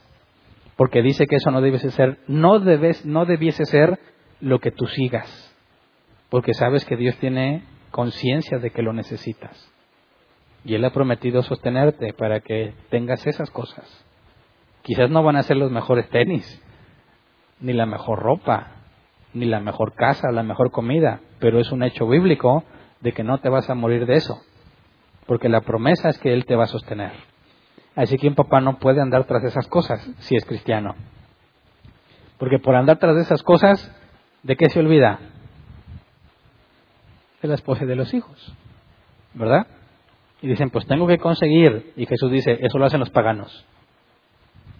¿Por qué? Porque ¿qué es más importante que el trabajo?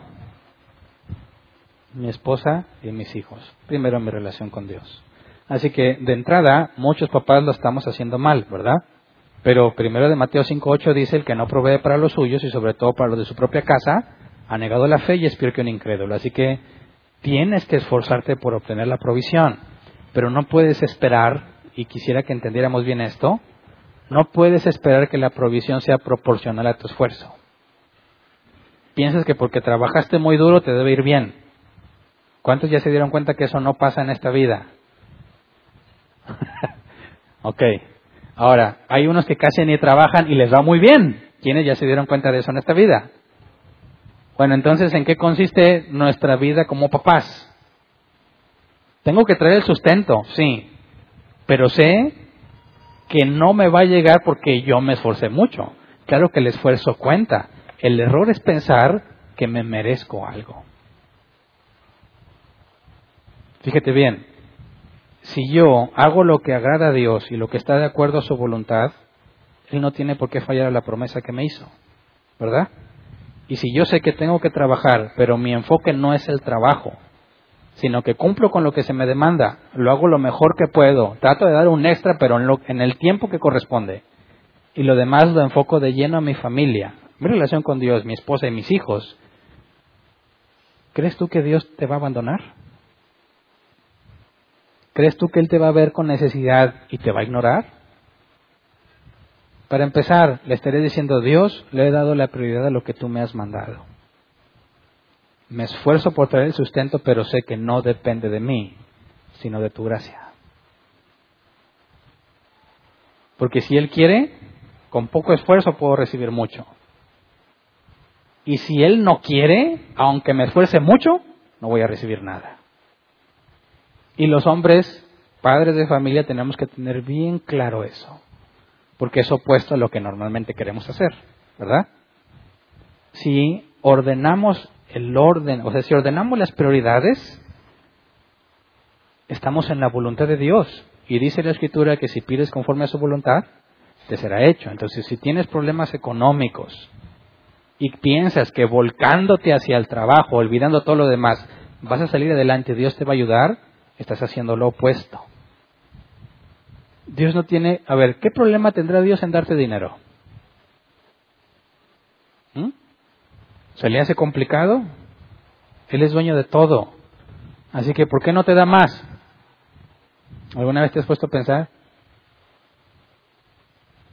¿Alguna vez pasaste en una crisis que dijeras, Dios, tú sabes que necesito pagar muchas cosas, ¿verdad? Y la Biblia dice que tú me vas a dar para mis necesidades, pero no veo que eso esté pasando. Yo decía, o estoy en pecado o eso es falso. Y es un falso dilema, porque no nada más son esas dos opciones. El punto es que yo estaba tratando de convencer a Dios de que me diera según mi esfuerzo. Y eso es incorrecto. Porque por esforzarme más en eso descuidas lo que Él te dio que tiene más valor. Entonces, cuando un papá entiende que por más que te esfuerces, si Dios dice no, no va a pasar nada. Y si respetas el orden y parece que no estás invirtiendo tanto tiempo como los demás en el trabajo porque le das prioridad a tu esposa y a tus hijos, ese es el orden correcto de las cosas. Y es donde vas a empezar a ver la provisión de Dios. Independientemente de que tú no hayas invertido tu vida en ese empleo o en ese trabajo a costa de tu familia. Cuando, en el caso personal, me he encontrado con situaciones difíciles donde no hay nada que pueda hacer, no importa qué tanto me hayas forzado por conseguir dinero, el dinero no llega, no tienes más que esperar en él. No sé si te ha pasado. Y no tienes más que arrodillarte y decir, Dios, hice todo lo que pude, pero no consigo. Dependo de ti. Y es cuando Dios hace las cosas. Porque honestamente, siempre dependes de Él. ¿Verdad? Siempre. Así que tú decides. Dependes de Él en calma o angustiado. No puedes dejar de depender de Él, ¿verdad? ¿Sufres cuando no hay o esperas pacientemente a que Dios provea? ¿Quién de aquí entiende lo que es no poder dormir por las presiones del dinero que tienes que conseguir. Ok. ¿Quién hace eso? Según Jesús, los paganos. ¿Por qué? Porque si tú sabes que estás en orden en las cosas de Dios y aún así el dinero no llega, es porque Él no ha querido que llegue. Y si no quiere que llegue, es porque no es el tiempo, no lo necesitas, aunque tú piensas que sí. ¿Te has dado cuenta de eso? Porque dices, necesito para esto y para esto y para esto y para esto y para esto. Quiero ser un buen administrador y quiero estar pagando todo eso. Pero te has puesto a pensar que Dios dijo, quizás, eso no lo necesitas, esto tampoco y eso tampoco, así que no te voy a dar para eso. Y te la pasas peleando por pagar cinco cosas cuando Dios dice, te doy para dos. ¿Has sentido eso? ¿Sabes a qué me refiero? Que no te alcanza, dices, mira, me alcanzaría muy bien si fuera nomás esto, pero tengo un montón de cosas más. Y estás luchando constantemente porque quieres ser un buen papá. Y por más que luches, la cosa no va a cambiar. ¿Qué es lo que debe de hacerse en ese caso? ¿Alguien lo ha descubierto? ¿Ah? Mochar las tres para las cuales no recibes provisión. Porque Dios no se equivoca ni te da menos de lo que necesitas. Cuando te dice Dios, este es tu presupuesto, y dices, no, pero yo quiero gastar más, ¿lo vas a convencer? ¿Qué hace un buen gerente? ¿Le demanda más presupuesto a la empresa o hace que el presupuesto que se le asignó funcione? ¿Quién es mejor gerente? ¿El que se la pasa pide y pide y dice que sin dinero no se puede? ¿O el que dice, esto hay, con eso me las arreglo? ¿Cuál es mejor administrador? El que se ajusta a lo que le dan, ¿sí o no? Entonces, ¿por qué nosotros no hacemos eso? Si te fijas, no es la cantidad del dinero, no es los bienes materiales que traes, sino que administras correctamente lo que se te da. Cuando María iba a dar a luz y están en un establo porque iban al censo, ¿cómo se habrá sentido José? O sea, el Hijo de Dios en un establo, ni siquiera en el mejor lugar que pude haber encontrado es el Hijo del Altísimo y en un pesebre. ¿Tú crees que estaba angustiado? La Biblia no dice nada de angustia. Porque si tú hiciste todo lo que corresponde y estás en obediencia y no se pudo más, eso implica que Él no quiso darte más. Así que te ajustas a lo que te dio y empiezas a entender que no es la cantidad de dinero, no es la cantidad de tiempo que le invertiste, sino ser sabio y administrar lo que se te concedió. ¿Me explico? Ahora, veamos una cosa más en cuanto a los hijos. ¿Cómo es hacer que tus hijos te obedezcan con el debido respeto? ¿Quién tuvo un papá a la antigua al que le tenías miedo? Y decían que te enseñaban a respetarlo, ¿verdad? Ok. ¿De qué crees que está hablando la Biblia? ¿Cómo es hacer que tus hijos te obedezcan con el debido respeto? Dice, pues con el poder de la chancla, del cinto, de los gritos, del miedo. ¿Cómo le haces para que te obedezcan con el debido respeto? ¿Mm? Para empezar, ¿qué es el respeto? ¿El respeto se le puede demandar a alguien? ¿O es algo que se gana? Tú entras a una empresa y dices, mírate señor, es el dueño de la empresa, es un muy respetable. dices, ¿por qué? Porque es el dueño. ¿Y en automático eso hace respetable a una persona? Él es el que paga y ya por eso merece respeto. ¿Cómo haces para que tus hijos te obedezcan con respeto? Algunos ven aquí como disciplina estricta. Me obedeces porque soy tu padre. Bueno, pues imagínate cómo evaluamos un buen padre en términos bíblicos. Tú te sujetas, hijo. Me obedeces porque si no, no puedo ser pastor. Y me respetas o me corren de pastor. ¿Los puedes obligar? Ese es el problema con el dicho de hijo de pastor de lo peor. Porque le dicen, hey, tú eres el hijo del pastor. Tú no deberías de portarte así. Tú debes ser ejemplo a los demás. Tú debes ser el que más sabe, tú debes ser el que más lee la Biblia, tú debes ser el que tiene más santidad. ¿Cómo llegaron a la conclusión de que eso se hereda? Y el papá es el que le dice eso al hijo, tú tienes que obedecer, tú tienes que ser el ejemplo. Y esto como si fuese su obligación, pero la Biblia nos dice algo mucho más profundo. Y quisiera que lo viéramos en la parábola que Jesús contó en Lucas 15, para redondear el papel de papá. Gobernar ya vimos que no tiene que ver con dinero, sino con administrar correctamente. Y en la cuestión de los hijos, la obediencia es necesaria, pero con respeto. Veamos Lucas 15, 10 al 16. Aquí nos habla de una parábola de Jesús que antes de leerlo quiero dejar en claro que si tú lees versículo 1 y 2, está, estas parábolas, son tres seguidas, le está comunicando un mensaje a los fariseos. Es la parábola del hijo pródigo. En esta parábola el papá es Dios. El hijo pródigo son los pecadores. y el hermano mayor son los fariseos. Así que quisiera que lo leyéramos porque quiero que nos enfoquemos en lo que hace el papá, no tanto en el comportamiento del hijo menor o el hijo mayor. Lucas 15, 11 al 16 dice, un hombre tenía dos hijos, continuó Jesús. El menor de ellos le dijo a su padre, papá, dame lo que me toca de la herencia. Así que el padre repartió sus bienes entre los dos. Poco después el hijo menor juntó todo lo que tenía y se fue a un país lejano. Allí vivió desenfrenadamente y derrochó su herencia.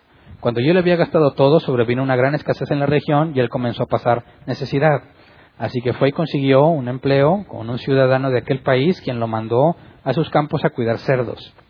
Tanta hambre tenía que hubiera querido llenarse el estómago con la comida que daban a los cerdos, pero aún así nadie le daba nada. Ok, papás, ¿qué clase de papá deja que su hijo se vaya como se fue este? Le dice, papá, dame la herencia. La herencia se reparte hasta que el papá se muere.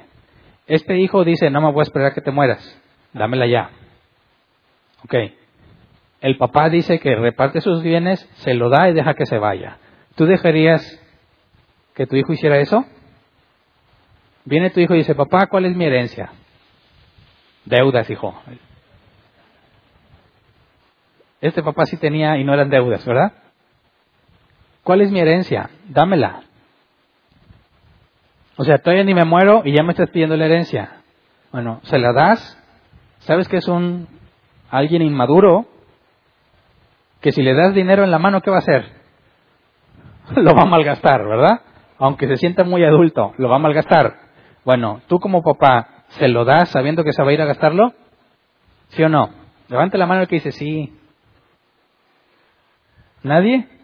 Ok, levante la mano el que dice no, no se lo doy y hago que me obedezca con respeto. no se lo das. Este papá sí se lo dio. ¿Y qué implica? Deuteronomio 21, 17. Había una ley para repartir la herencia. Dice, más bien reconocerán a este como el primogénito y le darán una doble porción de sus posesiones. Ese hijo es el primer fruto de su vigor y a él le pertenece el derecho de primogenitura. Así que se le daba doble porción al hijo mayor. Pero fíjate, si son dos hijos y le das doble porción al mayor, ¿cuánto le das al hijo menor? Dices, a ver, lo, parto en mitades, pero al mayor se le da lo doble. ¿Le darías todo al mayor y dejas al menor sin nada? No, lo divides en tres y le das dos partes a uno y una tercera parte al otro. ¿Me explico? Así lleva doble porción con respecto al menor, ¿verdad? O a los demás. Imagínate, cuando eran diez hijos, pues échale. Repártelo entre el número de hijos más uno, porque le tienes que dar doble al mayor. Entonces, este papá reparte en tres sus posesiones y se deshace de las, de las dos terceras partes de lo que tiene para dárselo a su hijo, sabiendo que se va a ir de la casa y que lo va a gastar. ¿O tú crees que no sabía? Dices, bueno, este papá gobernaba bien su casa. ¿Hacía que sus hijos lo obedecieran con respeto? ¿Sí o no? ¿Quién vota porque definitivamente no? Ah, ok. ¿Quién vota que sí? Esto es gobernar bien su casa y hacer que sus hijos le obedezcan con respeto. Ok.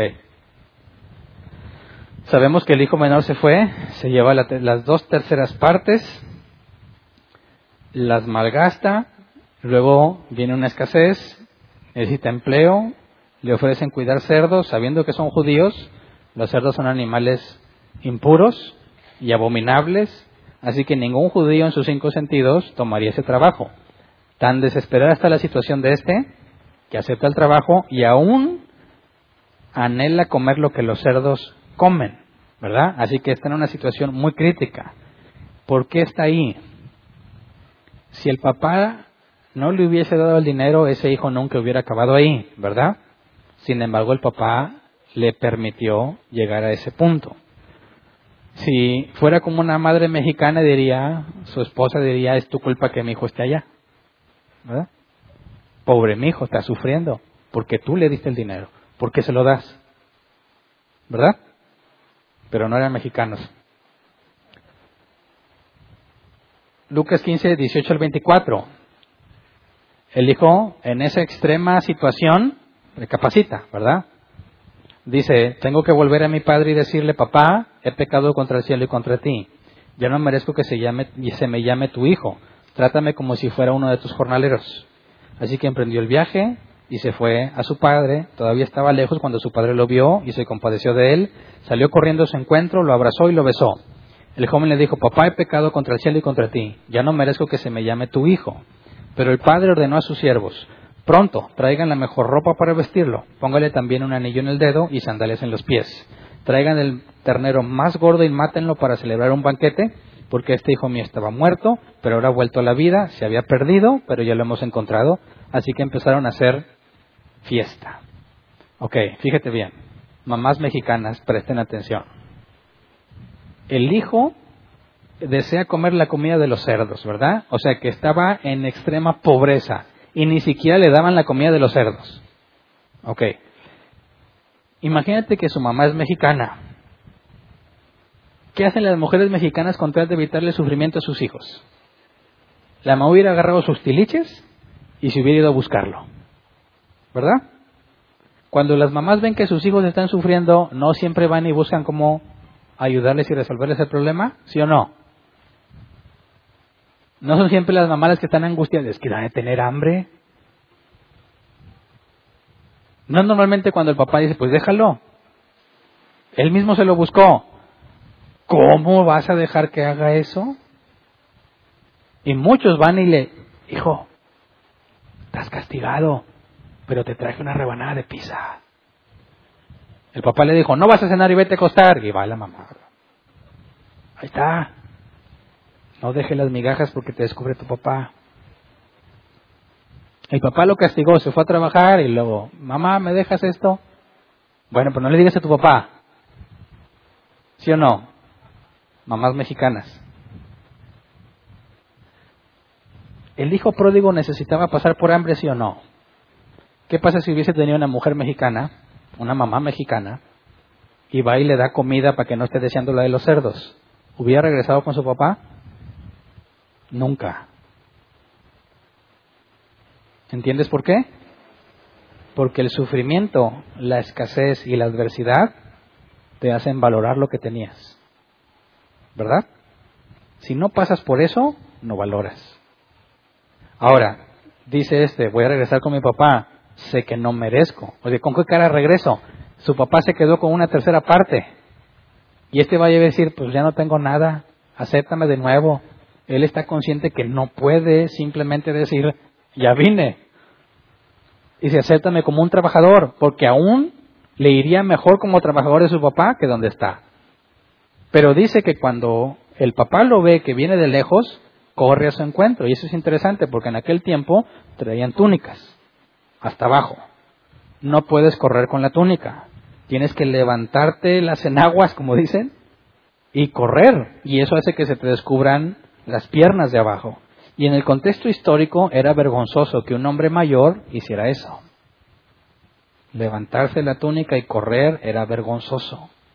Y al papá le valió y fue corriendo a pesar de lo vergonzoso que era. El hijo le dice, como había planeado, no me merezco nada. Y el papá que le dice a los, a los siervos, traigan la mejor ropa para vestirlo, un anillo en el dedo y sandalias en los pies. La ropa en aquel entonces era señal de estatus. Y le pide la mejor ropa. El anillo era señal de autoridad. Y las sandalias eran de uso exclusivo de los amos. Los siervos no usaban sandalias. Entonces, ¿qué está haciendo el papá para con este hijo? Le está perdonando totalmente todo. Y busca restaurar la relación de inmediato, ¿verdad? Ok, pero tiene un hermano mayor, ¿verdad? ¿Qué crees que opina el hermano mayor? Porque no, no basta solo con eso, sino que mandan matar al ternero más gordo. Eso se reservaba para ocasiones muy especiales. Ahora, fíjate bien, ¿de quién es todo lo que quedó? Pues del hijo mayor, ¿verdad? Porque se lo van a heredar a él, ya se repartió la herencia, el papá todavía no se muere, pero todo eso va a ser de él. ¿Y de dónde le están dando al ingrato que se fue? Ahora, ¿te parece justo que el papá haga eso? Ponte en el papel del hermano mayor. ¿Es justo? Levante la mano el que dice sí. ¿Nadie? Bueno, estamos de acuerdo en que no es justo, ¿verdad? ¿Tú te enojarías si eres el hermano mayor? ¿Sí o no? Ay, no se hagan. Claro que sí. Me va a decir, ¿por qué? Deberías darle una buena regañada y correrlo. Fue y se gastó todo. No se merece que sea tratado así, ¿verdad? Ahora, el papá tenía remordimientos. Dijo, ay, mi hijo, dejé que se fuera de haber batallado mucho. No, no, no te preocupes, ya, ya todo está bien, como las mamás y algunos papás también, ¿verdad? Que tratan de, no, ya, olvídate, olvídate del castigo, lo que sea, pobre mi hijo. ¿Tú crees que esa es la actitud del papá? Claro que no, sigamos leyendo. Versículo 25 al 32 dice, mientras tanto el hijo mayor estaba en el campo. Al volver, cuando se acercó a la casa, oyó la música del baile. Entonces llamó uno de los siervos y le preguntó qué pasaba. Ha llegado tu hermano, le respondió, y tu papá ha matado al ternero más gordo porque ha recobrado a su hijo sano y salvo. Indignado, el hermano mayor se negó a entrar. Así que su padre salió a suplicarle que lo hiciera, pero él le contestó, fíjate cuántos años te he servido, sin desobedecer jamás tus órdenes, y ni un cabrito me has dado para celebrar una fiesta con mis amigos. Pero ahora llega ese hijo tuyo que ha despilfarrado tu fortuna con prostitutas y tú mandas matar en su honor el tenero más gordo. Hijo mío, le dijo su padre, tú siempre estás conmigo y todo lo que tengo es tuyo. Pero teníamos que hacer fiesta y alegrarnos porque este hermano tuyo estaba muerto, pero ahora ha vuelto a la vida, se había perdido, pero ya lo hemos encontrado. Fíjate bien, no va a volver a repartir la herencia, ¿verdad? Recibió a este hijo pródigo, pero ya se gastó lo que le correspondía de herencia. Todo lo que queda es claro, todo es tuyo, le dijo el hijo mayor. Esa es la herencia de él. No te está perjudicando económicamente, no se va a volver a repartir, lo hecho, hecho está. Pero aparte este hijo mayor dice a tu hijo que ha despelfarrado, no le dice a mi hermano, ¿verdad? Y luego el papá le dice, sí, pero este hermano tuyo, y le recuerda que son hermanos, ¿verdad? Este hermano tuyo estaba muerto, pero lo recuperamos. ¿A qué se refiere? El papá está enfocado en ver que lo que era imposible que el hijo menor entendiera, ahora lo entiende, ¿verdad? Pero ¿cómo fue que lo entendió? Con los golpes que da la vida. Eso es una cosa importante que normalmente es característica de los papás. Normalmente los papás están dispuestos a que sus hijos sufran por sus malas decisiones y las mamás no, ¿verdad? Ahora, mamá, ¿quién es primero, tus hijos o tu esposo? ¿A quién se le pide sumisión? A la mujer. ¿Debes intervenir en esas correcciones? Es que es mi hijo. Sí, pero tú no estás capacitada para ese tipo de educación. En ese caso, como dijimos, que la mamá tiene una relación muy cercana, íntima con sus hijos, el papá no, pero eso no lo pone en desventaja porque eso le da un poco más de frialdad a la hora de administrar disciplina. ¿Verdad? ¿Es cierto, papás? Claro. Y la mujer, no, pero ¿cómo? ¿Y le va a dar hambre? ¿Que le dé hambre? No quiero cenar, no me gusta la comida. Vete sin cenar. ¿No es normal que los papás hagan eso? ¿Cómo sin cenar? Va a decir la mamá. ¿Cómo sin cenar? Pues no quiere. ¿Que el hijo se debe ir a acostar sin cenar o le cocinamos lo que quiera el rey? ¿Qué opinas? Bíblicamente, ¿qué sería lo correcto? Mamás, quisiera escuchar la respuesta de sus propios labios. ¿Qué será lo bíblicamente correcto? Dice, ah, bueno, mijito, ¿qué, qué le gusta? Tortillitas de harina.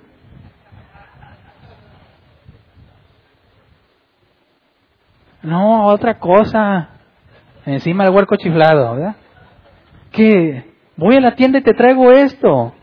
No te vayas a acostar sin cenar. ¿Sí? Ahí van las pedradas, ¿eh? ¿Cuál? Sin cenar. ¿Por qué eres tan malo? Bueno, porque no tiene hambre. Por eso se da el lujo de decir que no le gusta. Pero este que está aquí deseaba comer la comida de los cerdos. Eso es tener hambre. ¿No te gusta que hay para cenar? No cenas. Punto. ¿Cómo son tan fríos los papás? No piensan en cómo le rujan las tripas al bebé, al querubín. Mamás, eso es tarea de los papás. ¿Verdad? No se va a morir porque se acostó sin cenar, ni le va a dar un paro cardíaco, ni se va a crecer deforme. Se va a levantar con mucha hambre y se va a reponer, ¿verdad? Y a la próxima que diga, no me gusta, se va a acordar que si se vuelve a quejar, se va a quedar sin cenar. ¿Y qué crees que va a pasar? Se lo va a tener que comer. ¿Sí o no? Porque así aprende a que no puedes menospreciar lo que está en la mesa. Y cuando vaya a otro lugar, no va a decir, no me gusta. Se lo va a comer porque sabe que requiere un esfuerzo. Dicen, oye, ¿cómo es que tus niños son bien portados? Mira, no se quejan. Ah, porque se han acostado con hambre varias veces. ¿Verdad? Pero sigue dando lo que el rey quiera y te va a avergonzar en todos lados donde esté.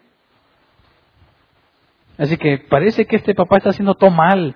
Le da el hijo y le dice, ten tu dinero y sabe que se lo va a gastar. Y luego viene y en lugar de darle la regañada que se merece, lo abraza y pide que le den lo mejor. ¿Qué clase de papá es este? Es el modelo que debemos de seguir. No sé si puedas ver por qué.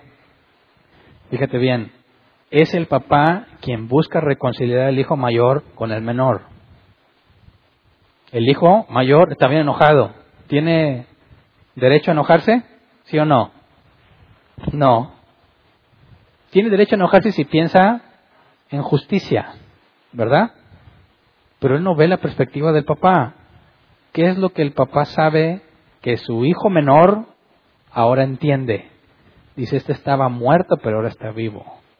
Estaba perdido, pero ya lo recuperamos. ¿Tú crees que el hijo menor va a regresar con la misma actitud con la que se fue?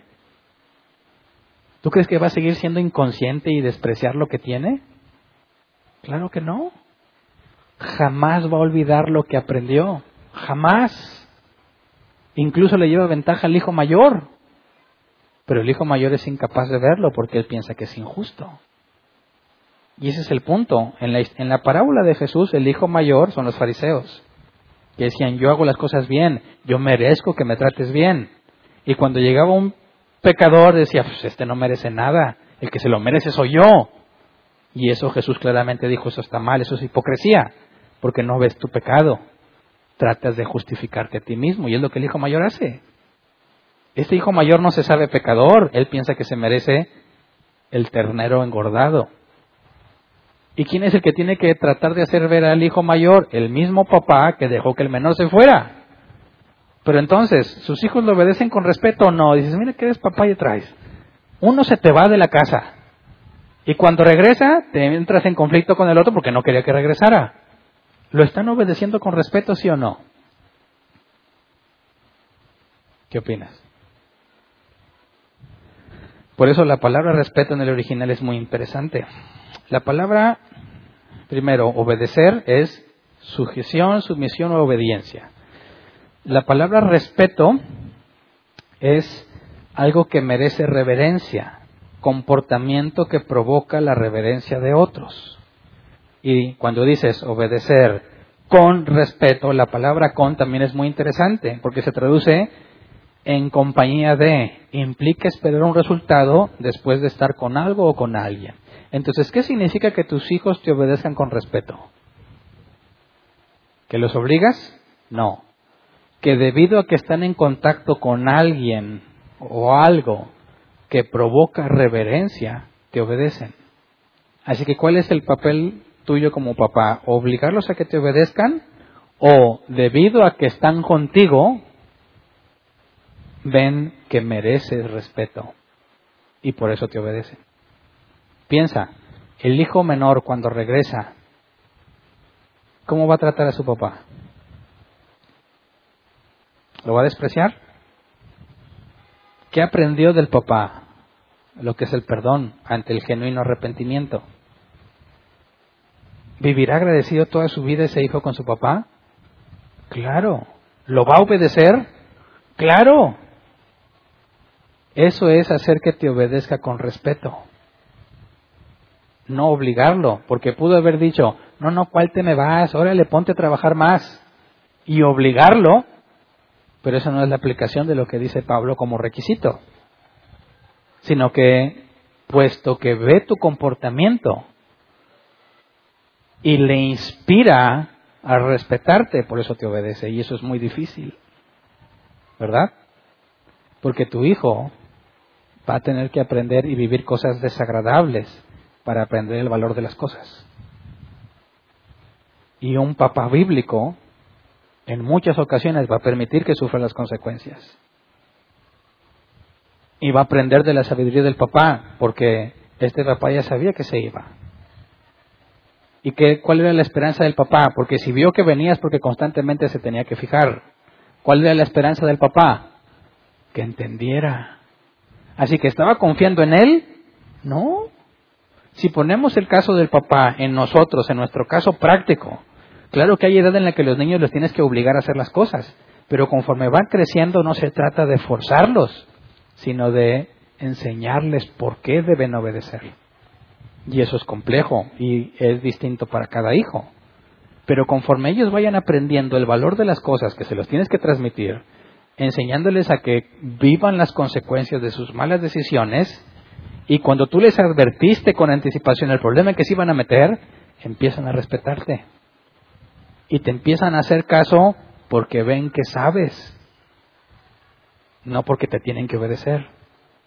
Porque quien está pensando en que te tiene que obedecer va a buscar salirse de su casa cuando pueda.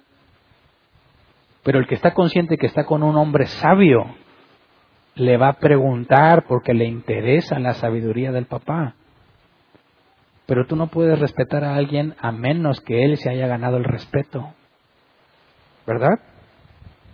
No le vas a ir a preguntar, papá, ¿cómo hago esto? Si no crees que él sabe cómo hacerlo. Si no tienes la evidencia de que él puede resolverlo. Así que fíjate la sabiduría de lo que dice Pablo. Tiene que gobernar bien su casa y ya vimos que no es el dinero. Tienes que administrarlo bien. Pueden ser muy pobres y aún así gobernar bien tu casa. ¿Verdad? Y puede ser que tus hijos hayan pasado por experiencias negativas y difíciles y en lugar de evitárselas, trataste de encauzarlos y que las vivan en un ambiente controlado para que aprendan el valor de las cosas. Y estás haciendo que tus hijos te obedezcan con respeto. Así que no se trata de qué traes sino cómo lo traes. No se trata de qué les haces a tus hijos o qué les das, sino cómo lo haces y cómo se los das.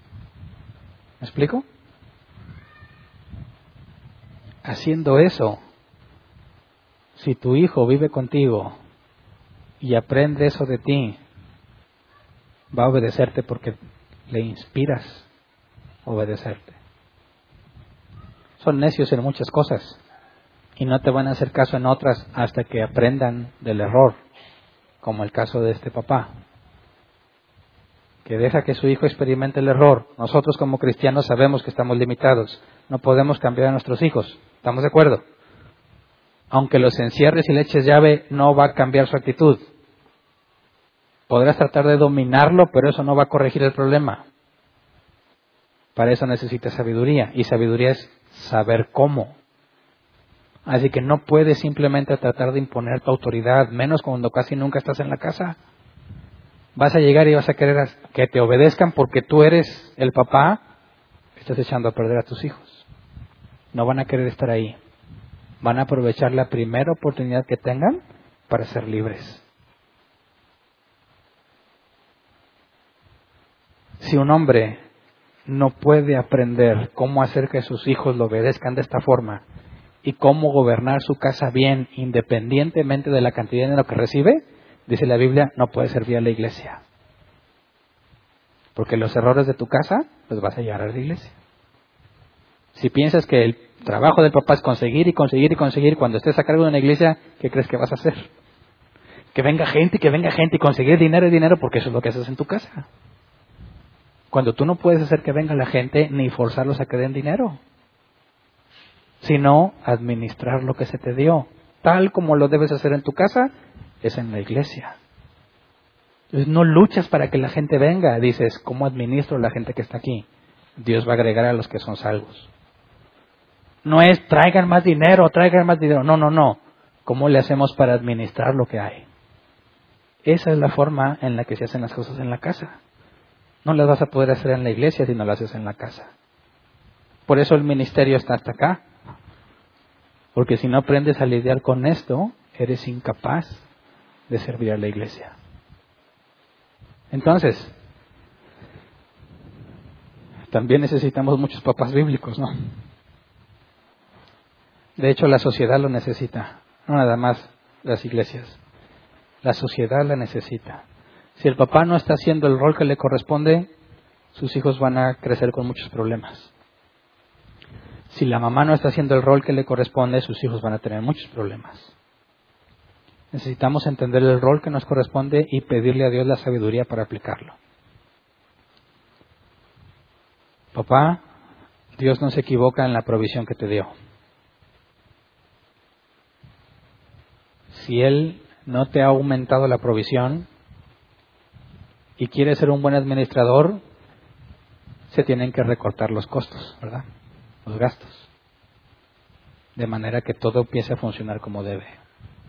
¿Cuántas cosas estás pagando que no necesitas y estás entregando tu vida para mantenerlas? ¿Mm? ¿Te has puesto a pensar? Papás, mamás, que dejan todo por tener en un gran colegio a sus hijos, incluso dejan a sus hijos para tenerlos en un buen colegio, porque no alcanza. Tienen que trabajar los dos para que estén en un buen colegio. Ojo, si Dios no te ha dado para que estés con ellos y aparten en un buen colegio, ¿qué crees que debas de hacer? ¿Esforzarte más en conseguir dinero o replantear si es indispensable que estén en ese colegio? ¿Qué opinas? ¿Qué es bíblicamente lo mejor? Obviamente, replantear ese colegio. Porque si Dios quisiera, te da para ese y más. Pero si no te lo ha dado, ¿vas a convencerlo de que te dé más o vas a administrar lo que tienes? Fíjate bien, si en lo poco fuiste fiel, dice la escritura, en lo mucho te pondré. Papás, mamás, seamos sabios. Bíblicamente hablando, lo más importante son tus hijos. Si no estás con ellos, mamá, van a crecer solos quién sabe quién les enseña las cosas. Incluso YouTube, las redes sociales los pueden estar educando. Papá, si nada más buscas el trabajo, eres como un pagano. Necesitas pasar tiempo con tus hijos para que ellos aprendan a ser inspirados por ti, para que ellos vean que Dios te da sabiduría. Pero si no tienes bien tu relación con Dios, ¿de dónde vas a sacar la sabiduría? Si la sabiduría viene de Dios. ¿Me explico? Así que es sorprendente cuando oyes a los cristianos que dicen no tengo tiempo para orar. No tengo tiempo para leer la Biblia. Bueno, ¿cómo te imaginas que anda esto? Pero si no tienen tiempo para esto, ¿cómo estará esto? Un mugrero. Porque si no has entendido que esto es primero, todo esto lo estás haciendo mal, claramente, aunque lo ignoras. Así que seamos bíblicos. Hagamos el rol que nos corresponde. Vamos a ponernos de pie y vamos a orar.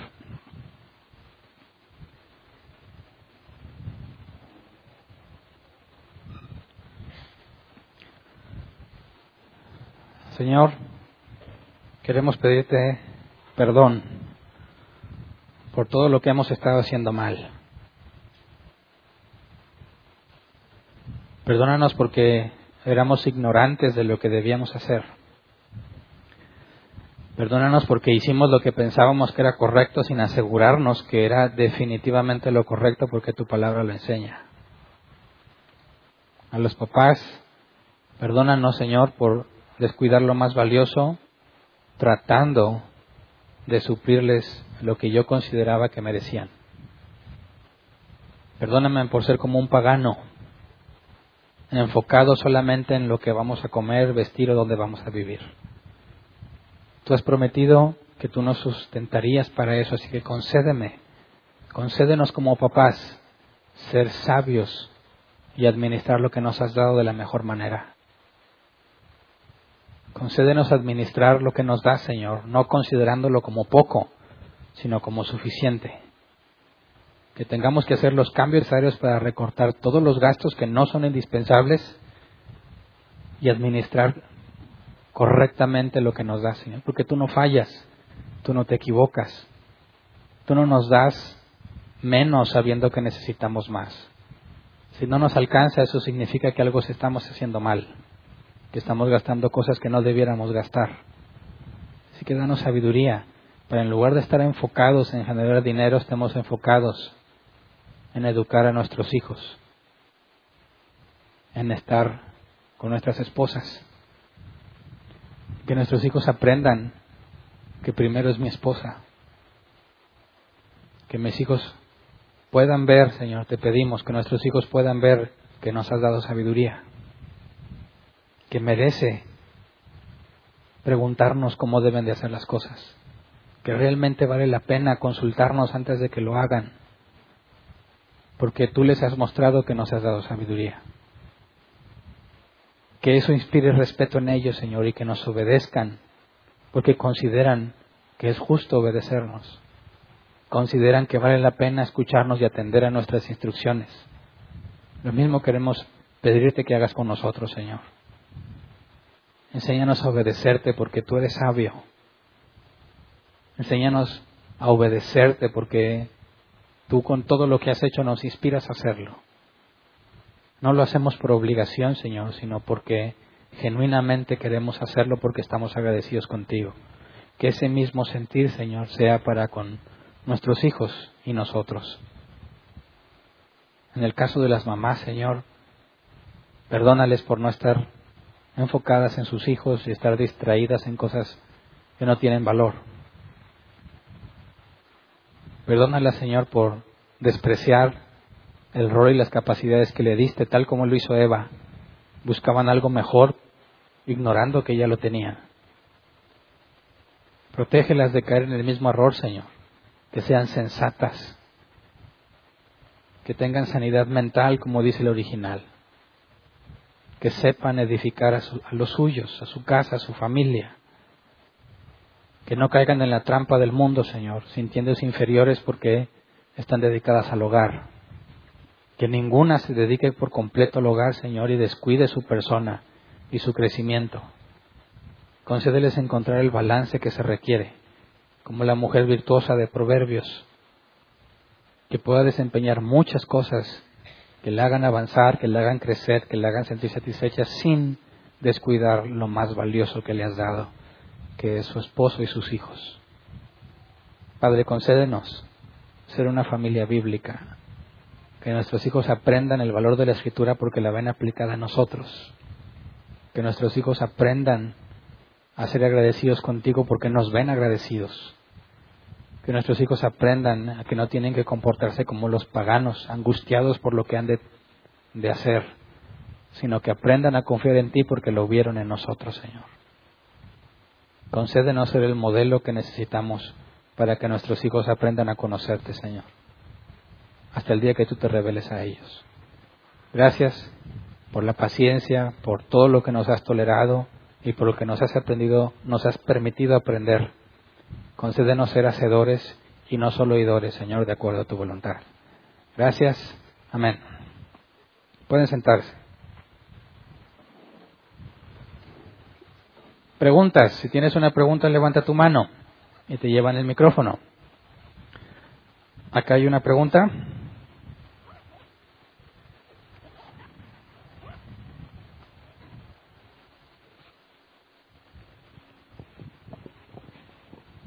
puedo...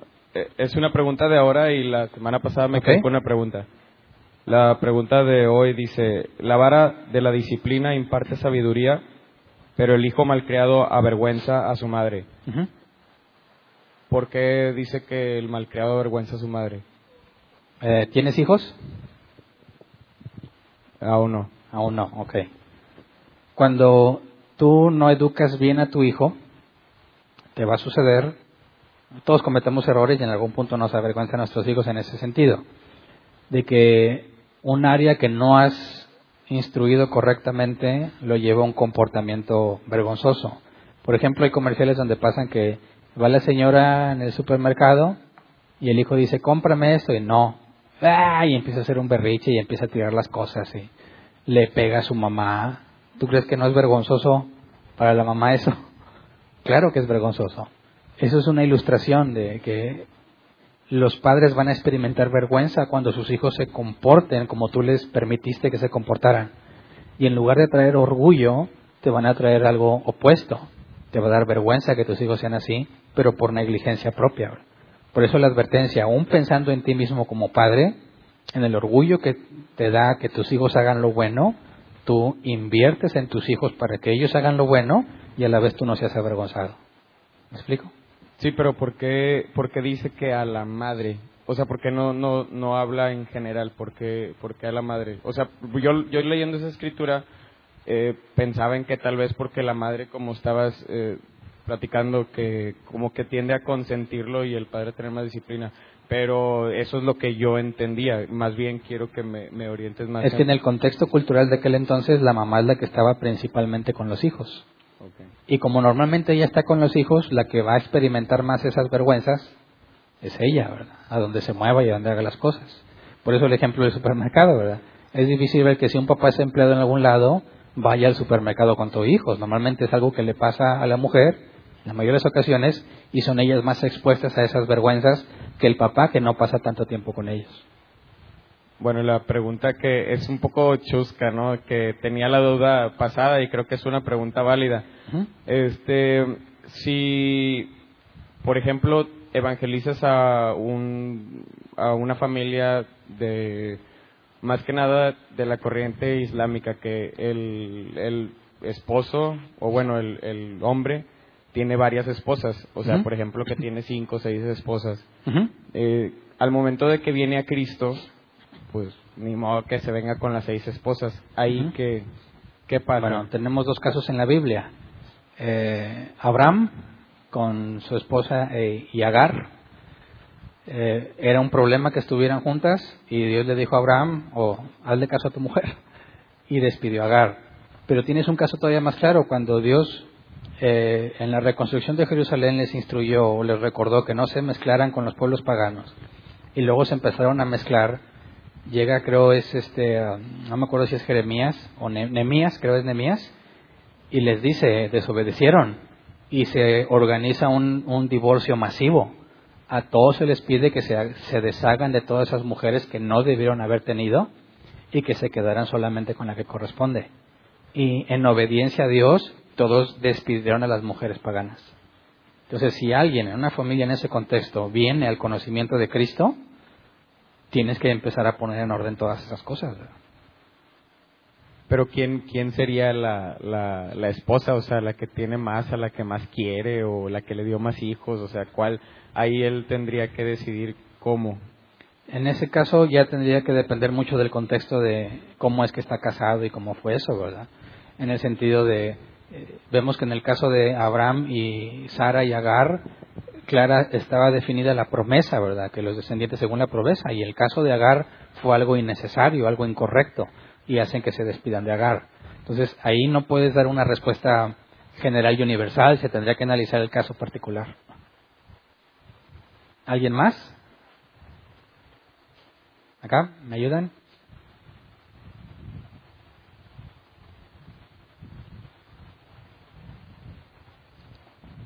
Ahí está. Buenas noches. Buenas noches. Gracias.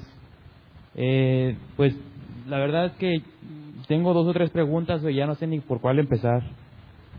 Eh, tengo, eh, vimos eh, cómo, cómo lo iba a plantear. Bueno, conozco un caso, de hecho son dos casos de, de personas o de familias en las que la mujer, eh, una, la mujer es gerenta de, un, de una empresa y el esposo es, digamos que gerente o líder de, equipo de otra empresa. Entonces los dos trabajan y les va bien. Y los dos tienen a sus hijos en escuela de paga. Ok.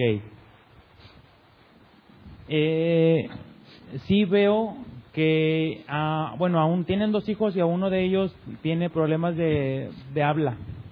Y bueno, está, digamos que va de acuerdo a la enseñanza, porque a lo mejor si se dedicaron un poco más los papás al, a los, a, la, a sus hijos o sobre todo al niño, no tuvieran el niño ese problema, tal vez el niño lo desarrollaría, pues saliría más rápido, mejor, ¿verdad?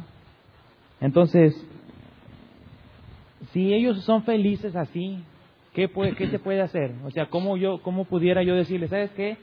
¿Te hace falta que tu esposa no trabaje? ¿O cómo pudiera plantearles que eso es incorrecto? Tomando en cuenta que no son cristianos. Bueno, eh, la Biblia es clara en que el hombre natural no puede entender las cosas de Dios. Entonces, de nada serviría que tú trates de convencerlos de algo que es contrario al mundo más que hablar de ellos, hablar para tratar de convencerlos de que cambien eso, ellos lo primero que necesitan es humillarse ante Dios. De hecho, aún si corrigieran eso y se dedican a sus hijos, pero no tienen a Cristo, ¿de qué sirve? Entonces, antes de buscar corregir esas áreas en su vida, tendrías que enfocarte en lo principal, predicarles el Evangelio.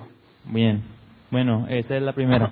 Conozco otro, otra familia que desafortunadamente eh, quedó viuda este, la mamá y los hijos eran pues, de adolescentes y algunos eran niños.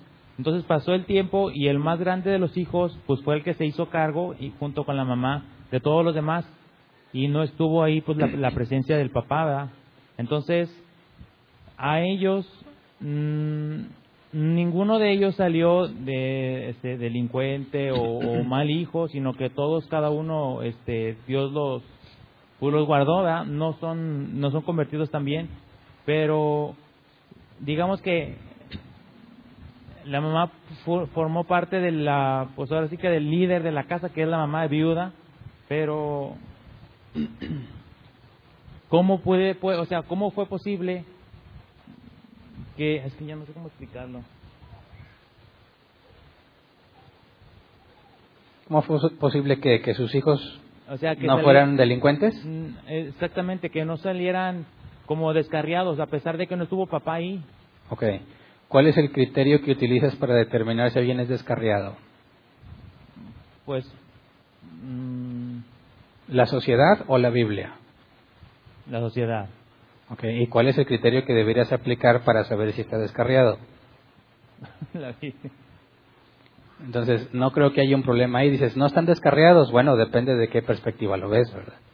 Quizás no son tan dañinos a la sociedad como otros, pero bíblicamente hablando, no hay un bueno ni uno. Entonces, si vas a ocupar el criterio bíblico, son personas condenadas sin Dios, indistintamente de la moral o la justicia externa que puedan tener. Entonces, no hay nada de asombroso en eso. ¿Me explico? Lo asombroso sería que fueran convertidos. Esa es una gracia enorme porque la llevaban de perder, ¿verdad? Todo pintaba que sus vidas iban a ser un desastre. Y si los ves alcanzados por Dios, ahí dices, ¿cómo explicas eso? Porque no, no hay nada que merezcan ellos de parte de Dios. Pero si siguen sin conocer a Dios y no son quizás tan dañinos como otros, no hay ningún problema. Bíblicamente siguen estando en la misma categoría. Bueno, sí.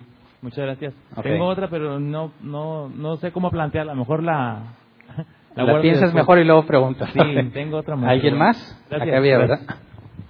¿Qué tal? Eh, yo tengo dos preguntas. La, primera es, eh, me queda claro el tema de la jerarquía. ¿Dónde, en, dónde quedaría, por ejemplo, los padres, los primos, los hermanos? O sea, ¿los padres, de quién? ¿Los padres de los padres? O sea, los eh, abuelos. Mm, bueno, no, o sea, por ejemplo, mm, las amistades, o nuestros papás, por ejemplo, los suegros, ¿dónde quedan? ¿Quedan ahí en el, un 3.5, por? No, tendrías que ponerlo de 6 en adelante. No hay nada en la escritura que indique que tienes que desatender a algo de esto por atender a alguien fuera de estos. Si dice que el hombre dejará a su padre y a su madre y se unirá a su mujer y será una sola carne, ¿por qué crees que deja al padre y a la madre? Pierden la prioridad. Tu prioridad es totalmente otra. Eso no implica que no los vas a ayudar. Porque si tienes en orden esto, puedes ayudarlos sin ningún problema.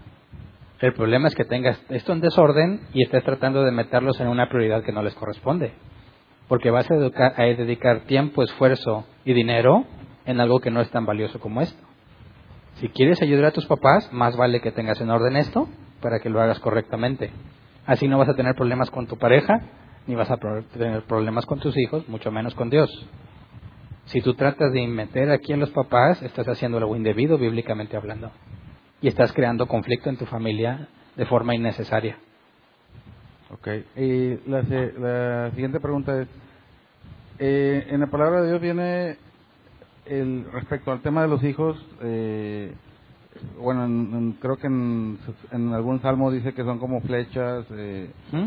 Que bienaventurados los que tienen hijos y todo. ¿Qué pasa con los que no tienen hijos por la razón que quieras, ya sea eh, por alguna razón biológica, por alguna razón este, de decisión o lo, o lo que que no tienes hijos en resumen. Okay. eh, eres no eres bendecido por Dios en, ese aspecto o, o perdiste la recompensa o no fuiste recompensado no. cómo se puede interpretar tienes una tarea distinta.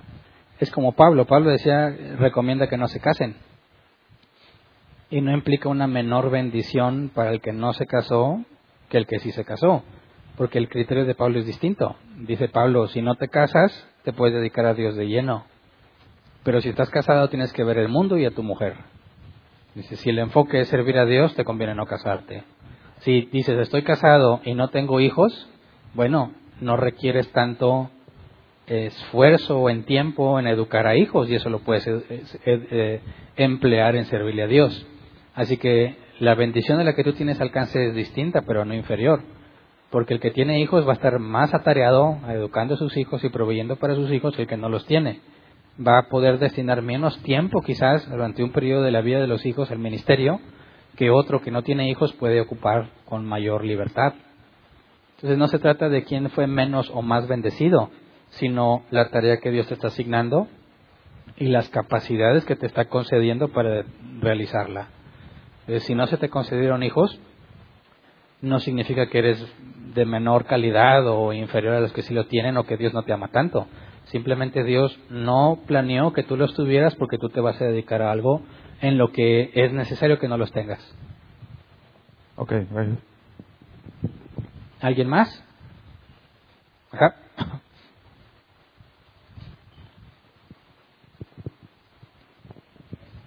En, en la, en la pregunta de él de ahorita de los familiares que ya están del 6 en delante, en la jerarquía.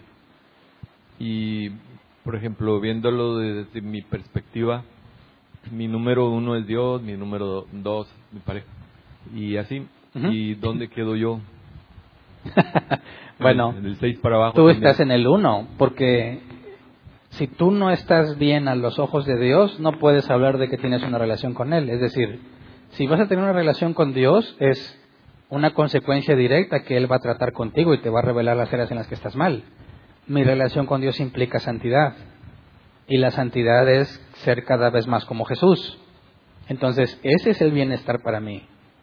Yo estoy pensando en mí en la santidad, que es lo más importante. Y de ahí de mi santidad, lo que tengo con mi relación con Dios, es lo que empieza a ser útil para la relación con mi esposa y con mis hijos. Por eso es que la palabra yo no está ahí, porque bíblicamente te niegas a ti mismo buscando la santidad. Gracias. ¿Alguien más? Nadie más. Ah, acá y allá, sí. No los vi, perdón. Sí. A ver si puedo hacer bien la pregunta. Dijiste ahorita que el hijo o los hijos tienen que sufrir sus propios problemas. Es decir, enfrentar sus cosas, sus realidades ya cuando salen, ¿no? Pero también dice que, que no hay descendencia que bendiga el pan. Hablan los salmos, ¿verdad? Y luego en Samuel, al, al sacerdote Elí, también se le reprende y le dice, es que no estorbaste a tus hijos. ¿Qué tan, ahí va la pregunta, ¿verdad? ¿Qué tan es de dejarlos hacer, no dejarlos hacer, sino soltarlos a que tengan sus propios problemas? Bueno, depende de la edad de los hijos, ¿verdad? Si está pequeñito no lo vas a dejar que haga lo que él quiere, pero conforme van madurando, tú tienes que dejar de enfrentar lo que sabes que van a poder lidiar, ¿verdad? No le vas a soltar una pistola y que enfrente las consecuencias y no las sabe usar. Entonces, se requiere sabiduría para saber cómo en un ambiente controlado permites que tu hijo enfrente consecuencias. Yo por eso daba el ejemplo de te acuestas sin cenar ya que no te interesa lo que está a la mesa. No le va a pasar nada grave, simplemente va a empezar a valorar. Pero conforme empieza a crecer, llega el momento en que te quedas limitado. Cuando ellos son más grandes, ya no, ya no funciona el castigo, ya no funciona nada de eso. Ese es el caso del hijo pródigo. Entonces, mi tarea es estorbarles, pero eso no implica evitar que se equivoquen, porque cuando nosotros estamos empecinados en pecar, ¿Dios manda un ángel y nos evita que piquemos, que pequemos? Claro que no. Su Espíritu Santo en nosotros te dice que está mal, y aún así decidimos que no nos importa y vamos y pecamos. Y es precisamente eso, no quedaste sin advertencia, ¿verdad? Y a veces Dios te va a librar de ti mismo y a veces va a dejar que te equivoques. Ese es el punto que, el nivel al que entendemos con nuestros hijos. El caso de Lee, nomás le decía, muchachos, hablan muy mal de ustedes, no hagan eso. Pero él tenía autoridad para revocarles el sacerdocio y no lo hizo. Ese es el punto. No hizo lo que le correspondía como papá. No se le está juzgando por el pecado de su hijo, sino porque él no hizo lo que le correspondía en la autoridad que tenía. Entonces, si yo simplemente dejo que mi hijo haga lo que quiera, que para que aprenda sus consecuencias, no, el que está, el que está mal soy yo. Pero si yo trato de instruirlo y corregirlo y no quiere y no quiere y no quiere, entonces entiendo, dado que yo no tengo el poder para cambiarlo, que la única forma de que él pueda entender es dejar que experimente su error. ¿Me explico? ¿Alguien más? Acá había otra mano. Aquí. Sí. Buenas noches. Pastor, partiendo de que a ninguna persona nos es gozoso, vemos con agrado el que se nos demande obediencia o que se nos imparta disciplina. ¿Qué opinas tú, pastor? Yo ya tengo mi idea después de haberte escuchado, pero conozco a un hombre, como dijo el apóstol Pablo, que tratando de impartir disciplina a sus hijos, la contraparte, por así decirlo, o la otra parte de la pareja, eh, por así decirlo, como que demandaba amor. Entonces, si difícilmente alguien a quien se le demanda eh, obediencia o se le imparte disciplina lo va a ver con gozo, qué bueno que esperas que te obedezca, qué bueno que me está disciplinando. ¿Qué, qué opinas, pastor, de que en esos casos a uno como, como padre, que, que es la parte que nos corresponde, venga la otra parte y te diga, es que no se te ve el amor?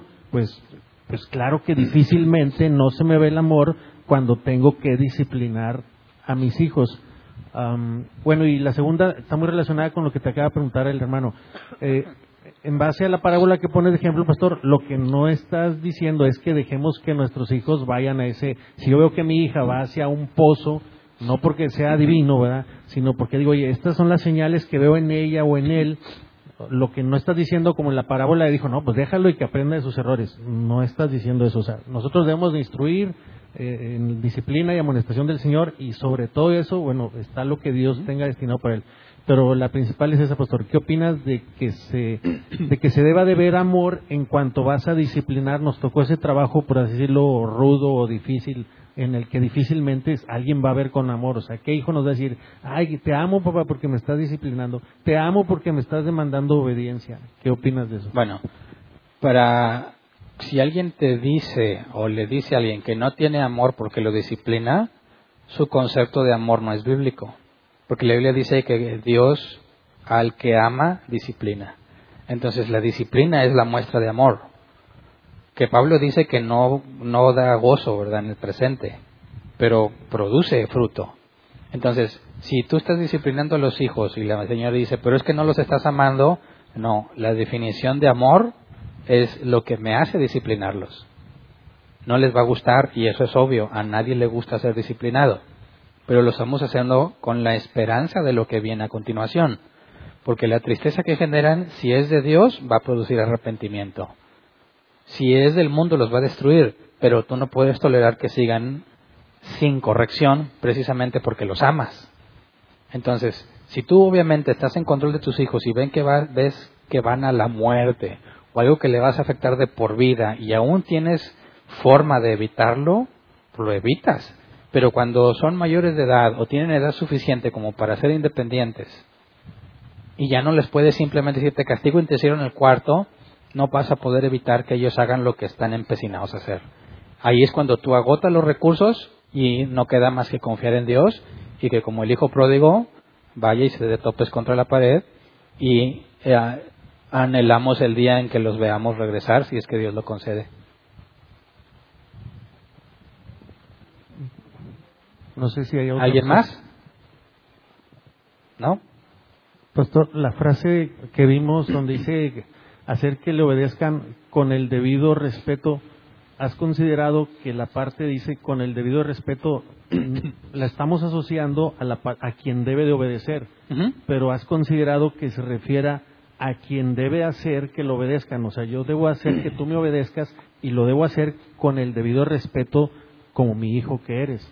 no, o sea, no tanto de que, que, me obedezcas con el debido respeto, no. Yo debo hacer que tú como mi hijo me obedezcas, pero lo debo hacer con el debido respeto, como dice en Efesios, no provoquéis a ir a vuestros hijos. Eh, no, porque ¿no? tendría sentido la forma en la que yo trato a mis hijos si no funciona. Es decir, si yo les digo muy respetuosamente a mi hijo, no hagas eso y me ignora, es decir, yo ya cumplí, yo ya se lo dije con respeto. No, lo que se demanda es obediencia. Se espera que tus hijos te obedezcan con respeto, no que tú los hagas obedecer porque los respetas. O sea, no, no hay forma de explicar que porque los respetas te tienen que obedecer. No, no podrías interpretar la escritura en todos los pasajes que implican obediencia. Es más bien que ellos te obedezcan con el respeto que se merece. Gracias. Muy bien. Ya no hay más preguntas entonces. Mañana, si Dios quiere, nos vemos.